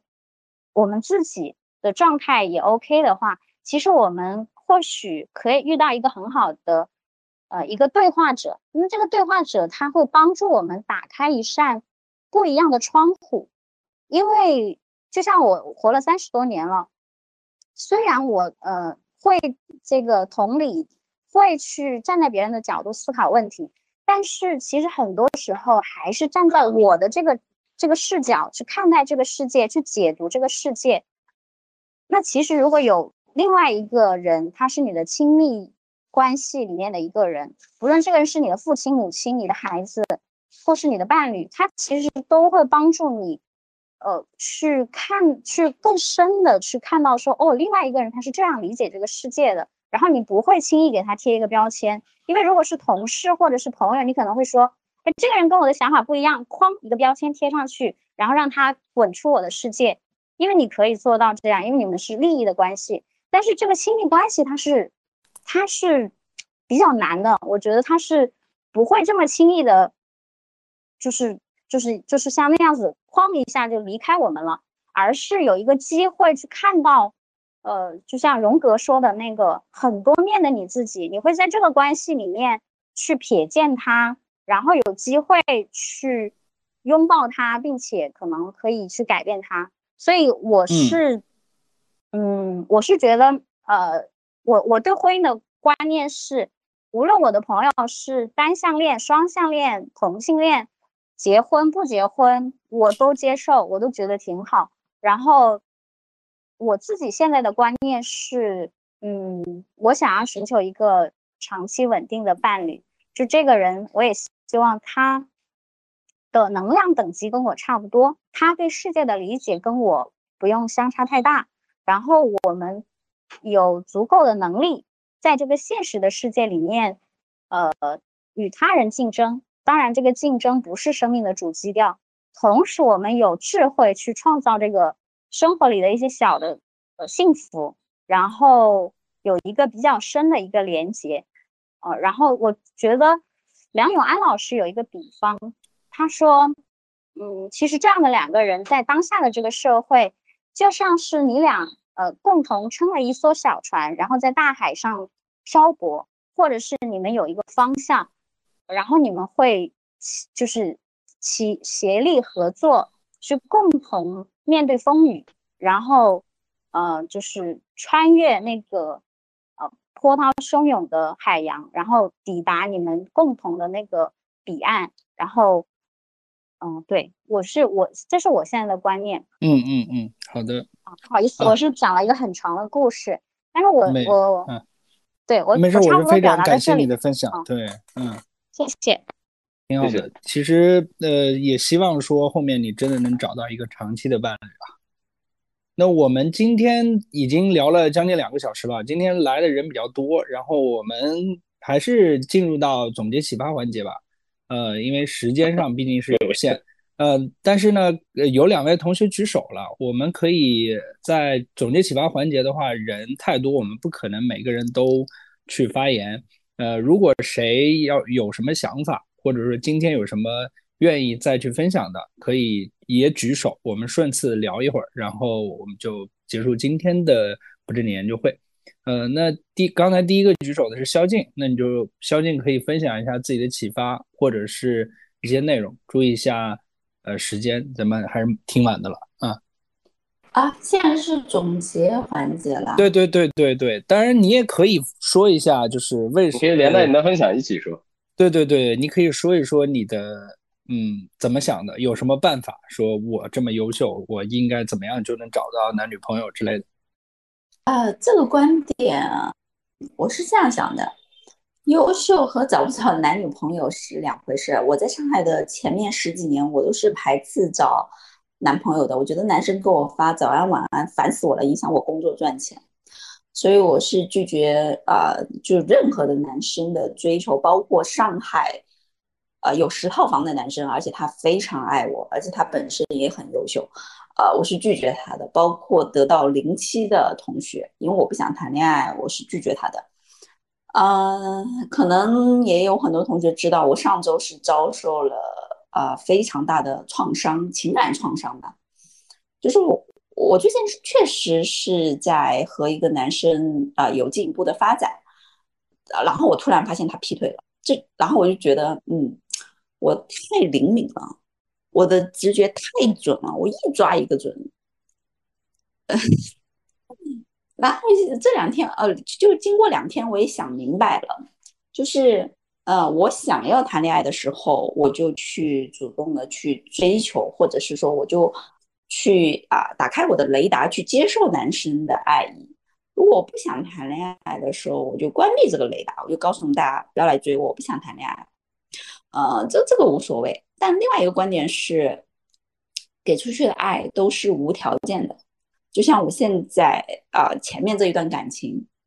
嗯，你说伤不伤心？是肯定伤心的，因为呃，短时间就呃受到了背叛，而且我是非常用心的，我对待每一份感情都呃，非常的用心投入啊。大家可能看到的我是在得到还是在哪里，都是一匹狼，都是凶猛的，都是彪悍的。但是我在男朋友面前是非常爱撒娇的，非常温柔的，甚至我跟那个前背叛我的男生在一起那么久，从来没有对他呃发过火，从来没有凶过他，直到发现他劈腿，呃，对，可能就会颠覆很多同学对我的那种印象哈，就是我我还两面性还蛮强的，然后呃。我伤心的两天是遭受背叛，确实很伤心，但是我并不后悔这段感情。我觉得爱是无条件的，我给我给父母的爱是无条件的，父母给我的爱，我希望他是无条件，但我父母做不到哈。我父母还是会希望啊，你回老家呀，我们给你安排工作呀，你结婚啊，呃，或者是说希望我做更多的人生选择，但是我从来就不听父母的，但是我从来也不会激烈的反抗，我都是。默默的按照自己的方式去做啊，啊，就是给父母的爱是无条件的。我希望父母的爱给我的是无条件的，我给别的人的爱也是无条件的。就是我选择和他在一起，啊，我无条件爱他，我不会希望他变得更优秀，我不会希望他六千块钱一个月变成六万块钱一个月，我不会要求他说要去考什么证，我不会希望他升，也也不是说不希望，而是说我不做要求，你可以升职。你可以去学东西，你可以去赚更多的钱。这些决策不要是因为我给你带来的压力。嗯，海哥刚刚说那女生希望啊有确定性，其实啊对我也希望有确定性，但是我知道没有什么事情是确定的。我是抱着这个往下走的这个希望和期待去走，但是这个男生一旦不符合我的要求。也不是说不符合我的要求，比如说你啊打我呀，你啊家暴我呀，我是不接受的啊，所以就是也没什么，就是总结一下，被背叛很伤心很难过啊，我已经好了，呃，给他的爱是无条件的，无怨无悔，没有关系，往前走。然后优秀不优秀没关系，他发展是他发展，我发展是我发展。我并不觉得优秀就一定要被爱，一定有女男女朋友，一定会被珍惜。自己爱自己，自己珍惜自己。好，以上。嗯，好的啊，肖静同学总是人间清醒啊，这个该断就断啊，挺好的。嗯，那我们下一位林呃林涵同学吧。呃，之前的分享的话，我有一点想要表达的，就是说，呃，之前海哥。嗯，分享的对于他他的呃，就是前前面的另外一半，我感受到了，可能是说呃，嗯，就他的另外另外一半那么那么努力的，然后想要来把控自己人生的话，可能是因为呃，也许是原生家庭，也许是从小到大的一些经历，嗯，就是可能是对自己没有那么完全的一种安全感，就很怕那个事情会会失控。所以会把所有的事情都，呃，就是每件事情都安排的，就是特别特别细致，呃，就是我我感受到的是是这样子。然后我是希望说，可以遇到一个人之后，就可以相对接地接地气一点，就可以更多的可以跟对方去聊呃聊天，有话说，这样子就可以了。然后。不太希望说一定要把控对方的人生啊，或一定要人生一定要达到一个什么样阶段呀？这样子，我在三十岁之前的话，会很想要抓到一个呃人，然后去结婚，不管那个人是什么样子的。但是在三十岁之后的话，就觉得说，其实自己一个人过也挺好的，因为就不管是从物质啊、生活呀、精神层面上，都可以自己满足自己。那如果说有一个人能。聊得来，然后能够就是一起生活的人的话，其实也还不错。但是如果遇不到的话，也就是这样子了。就我对于就是感情大概 是这样一这样一个一个状态，对，就这样一个想法。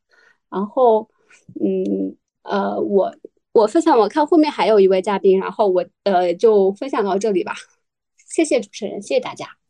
啊，好的，感谢林涵同学。然后那个我点几个同学吧，因为其实刚开始的时候聊的时候还挺希望听到他们进一步的分享的。呃，小爱同学，你方便聊一聊今天的启发或者是感受感触吗？好的，好的。那，首先也非常感谢我们群里有很多的男生女生来参加这次不正经的聊天会，也是打开自己、吸取经验的一个过程。那我全程呢也一直在听大家说的一些，嗯，故事也好，观点也好，我其实是特别特别感动的。包括刚才我我看到我我的那个带的。助教的组员有说到说那个觉得这里是一个很神奇的地方啊，丽萨，我也觉得很神奇。即便是我跟有些人已经喝过酒，喝了五六次了，可能我今天在这样的一个场域里面听到他分享他的故事，我还是特别的感动。但是我也很受启发。呃，不管男生还是女生吧，嗯，我以前很喜欢看一个节目叫做《非诚勿扰》。我为什么喜欢看这个节目呢？我那个时候就觉得我我自己眼光怎么这么好？就是那些男嘉宾啊，我一看就不行，然后我一看就觉得说这个肯定就是没有办法托付终身的，我就很感慨我的我我自己找老公的眼光就特别的好。然后呢，就是嗯，到现在为止，我我我看到很多的中年的夫妻的感情，包括说有一些呃离异呀，或者说是呃有一些感情的这种呃波折啊，然后我我也是很很庆幸，好像我。每一步踩的点都挺准的。那我是想要跟大家说一个什么事情呢？就是其实我看到很多人在受到了感情的创伤之后，都会有去学习一些心理学，然后包括说自己会去跟自己和解。这个是为什么我们得到这个大家庭？我很想是说能够把大家的婚姻和家庭事业能够平衡好，来做出我自己一份努力的地方。因为大家都很爱学习，如果。一个婚姻或者是一个恋情，他不学习的话，他肯定不能达到完美。就像很恩爱的夫妻，有五十次也想要掐死对方，甚至要想跟对方离婚的。但是呢，就是我们为什么我们要要要要找到自己的初心，要用一个对的方法去经营？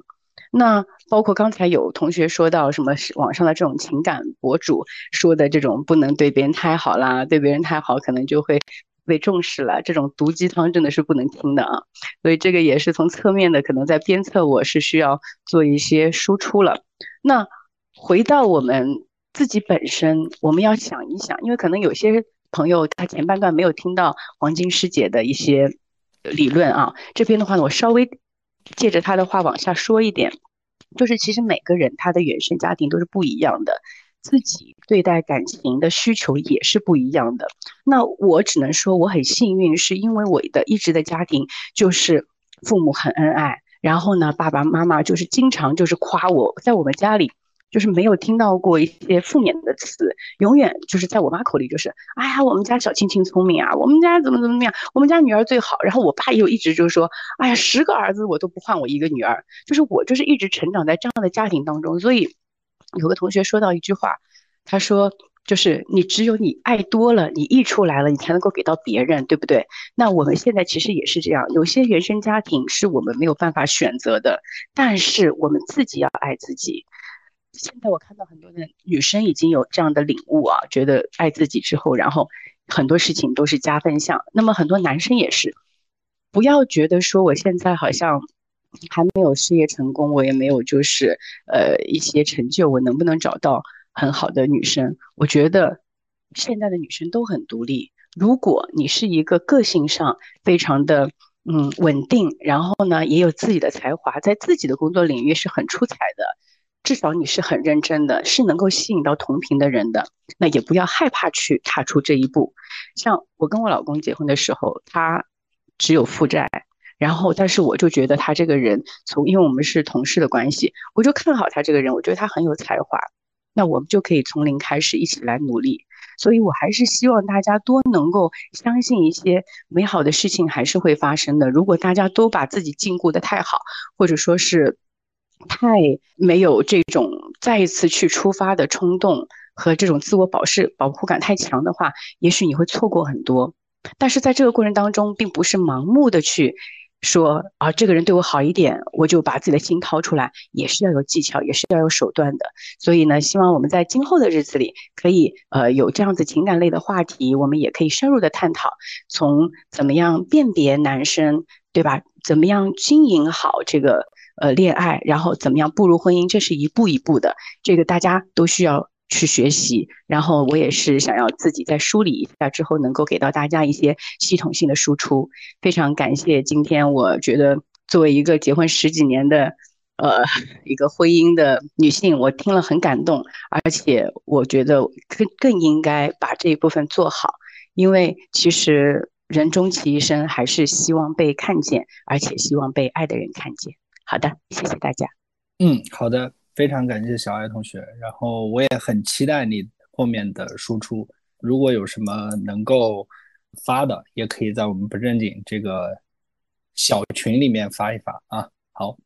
那我们刚才听到的都是可能说希望有亲密关系，也是或者是家庭本身就很幸福的一些同学。我刚才听到有一个特殊的观点，就是上官小溪同学他提到的说，他这个。不婚主义或者是单身主义的人，哦，我想听听最后你今天听完这个有什么呃想法，或者是启发，或者是一些什么感受？这个突然 Q 我，我也不知道说什么。就今天听了很，就是大家讲了一下自己的故事嘛。其实我觉得吧，怎么说呢？就嗯，人。你只有先学会爱自己，你和自己相处的时候特别好。当有一个很好的人过来，你才能跟他很愉快的在一起相处的很好，你们才能一起走下去。嗯，就很多呃小伙伴们的目前，我我我觉得还是可能更多的需要自我完善一下，不是说外在的什么，就是心理上的一些完善。我们不要把单身当做一件很可怜、很可悲的事情。其实单身是一件很快乐的事情啊，就是我是真心觉得快乐。怎么说呢？就是只有在这个时候，你是完完全全属于你自己的，你自己所有的喜怒哀乐不会因为任何人，都只是因为你自己。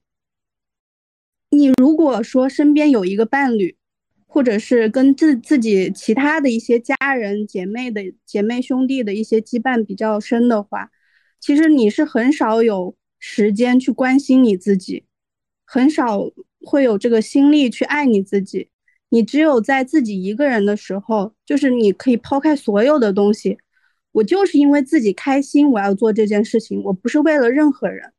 你只有在自己一个人的时候，你才有这种状态。所以我觉得大家可以享受一下这种状态。当你自己一个人过得特别开心、特别快乐的时候，真的你会吸引到另一个人，他会因为你爱自己而爱你。就是我，就是我的想法啊。所以就是，嗯，希望大家就是，即使现在没有找到伴侣，也不要 太着急会怎么样。我觉得这些有些事情都是命中注定的。爱情这个东西其实。除了条件之外，还是真的是讲一些缘分，可能大家的缘分还没有到，大家再耐心一点。嗯，好的好的，上官小溪同学聊到了一个非常重要的点啊，就是 爱自己。虽然这里这个词我在四董会啊，或者说什么听的特别多，我我都已经被“爱自己”这个词给，嗯，怎么说？都有点 PTSD 了，每次听到我都觉得会浑身一炸，但是确确实实是这个样子，就是我自己的经历也确实证明了这点，就是当我自己开始觉得自己还不错，然后开始自信一些的时候，开始去正式的面对这些生活，面对工作，呃，就是一另外一种状态的时候，确实是会有一些不一样的亲密关系出现，嗯。感谢小西同学。最后，郭帅，Hello，Hello，来上上上个价值，我们今天就到这儿。没有，没有什么上 价值的。大家今天那个发言确实特别好，哎呀，听确实听了好多故事。我明显有一种感觉啊，可能咱们这一期可能呃不够，因为这个人确实特别多。以后说不定时间可以，我们真的可以搞第二期。今天晚上有一个特别好的感受和体验是，每个人的出生，从我们的童年、少年、青年、中年到老年，呃，都是包括找个伴侣、进入婚姻或者选择完全自我的生活，其实都是我们个体的自由。当然了，如果是我完全选择我自我的生活，那我就面要面对我自我的孤独。选择一段关系或者进入婚姻，就要面对关系和婚姻带来的挑战。但是我相信一件事情，只要认真面对我们生命中的每个阶段，一定能获得更深的这个生命体验和自我洞察。我最后是想呃送给在一段关系门口的朋友们一句话啊，我知道有好多人都在这个阶段，可能是在暧昧阶段，关系门口的意义。就是如果你要是觉得这个可谈可不谈，我希望你可以把那个对于关系的长期、非常长久的那种关系，或者对于非常长久的婚姻的期待，先把它放在后面，这个可能会让你更轻松很多。希望大家都能成为更好的自己。以上。好的啊，感谢郭帅的总结，希望大家都能成为更好的自己。呃，那我们今天的不正经研究会，呃，就又从一个确确实实不太正经的话题。我们以前都是聊什么科技啊，或者是对三体什么，对对对，三体科幻，呃，倒是也聊过渣男渣女。但是今天这个话题，嗯，我没想到会吸引来这么多的新的朋友。然后，那我们总之又从中发现了很多啊正经的意义。然后也有很多分享是带着真诚和感恩的，然后也有像刚才小溪同学提到的，他是真正的热爱自己的生活的。那也希望说今天的分享能够给大家带来一些力量。好，那我们第三季第二十二期不正经研究会就到这里结束了，我们大家周末愉快，拜拜。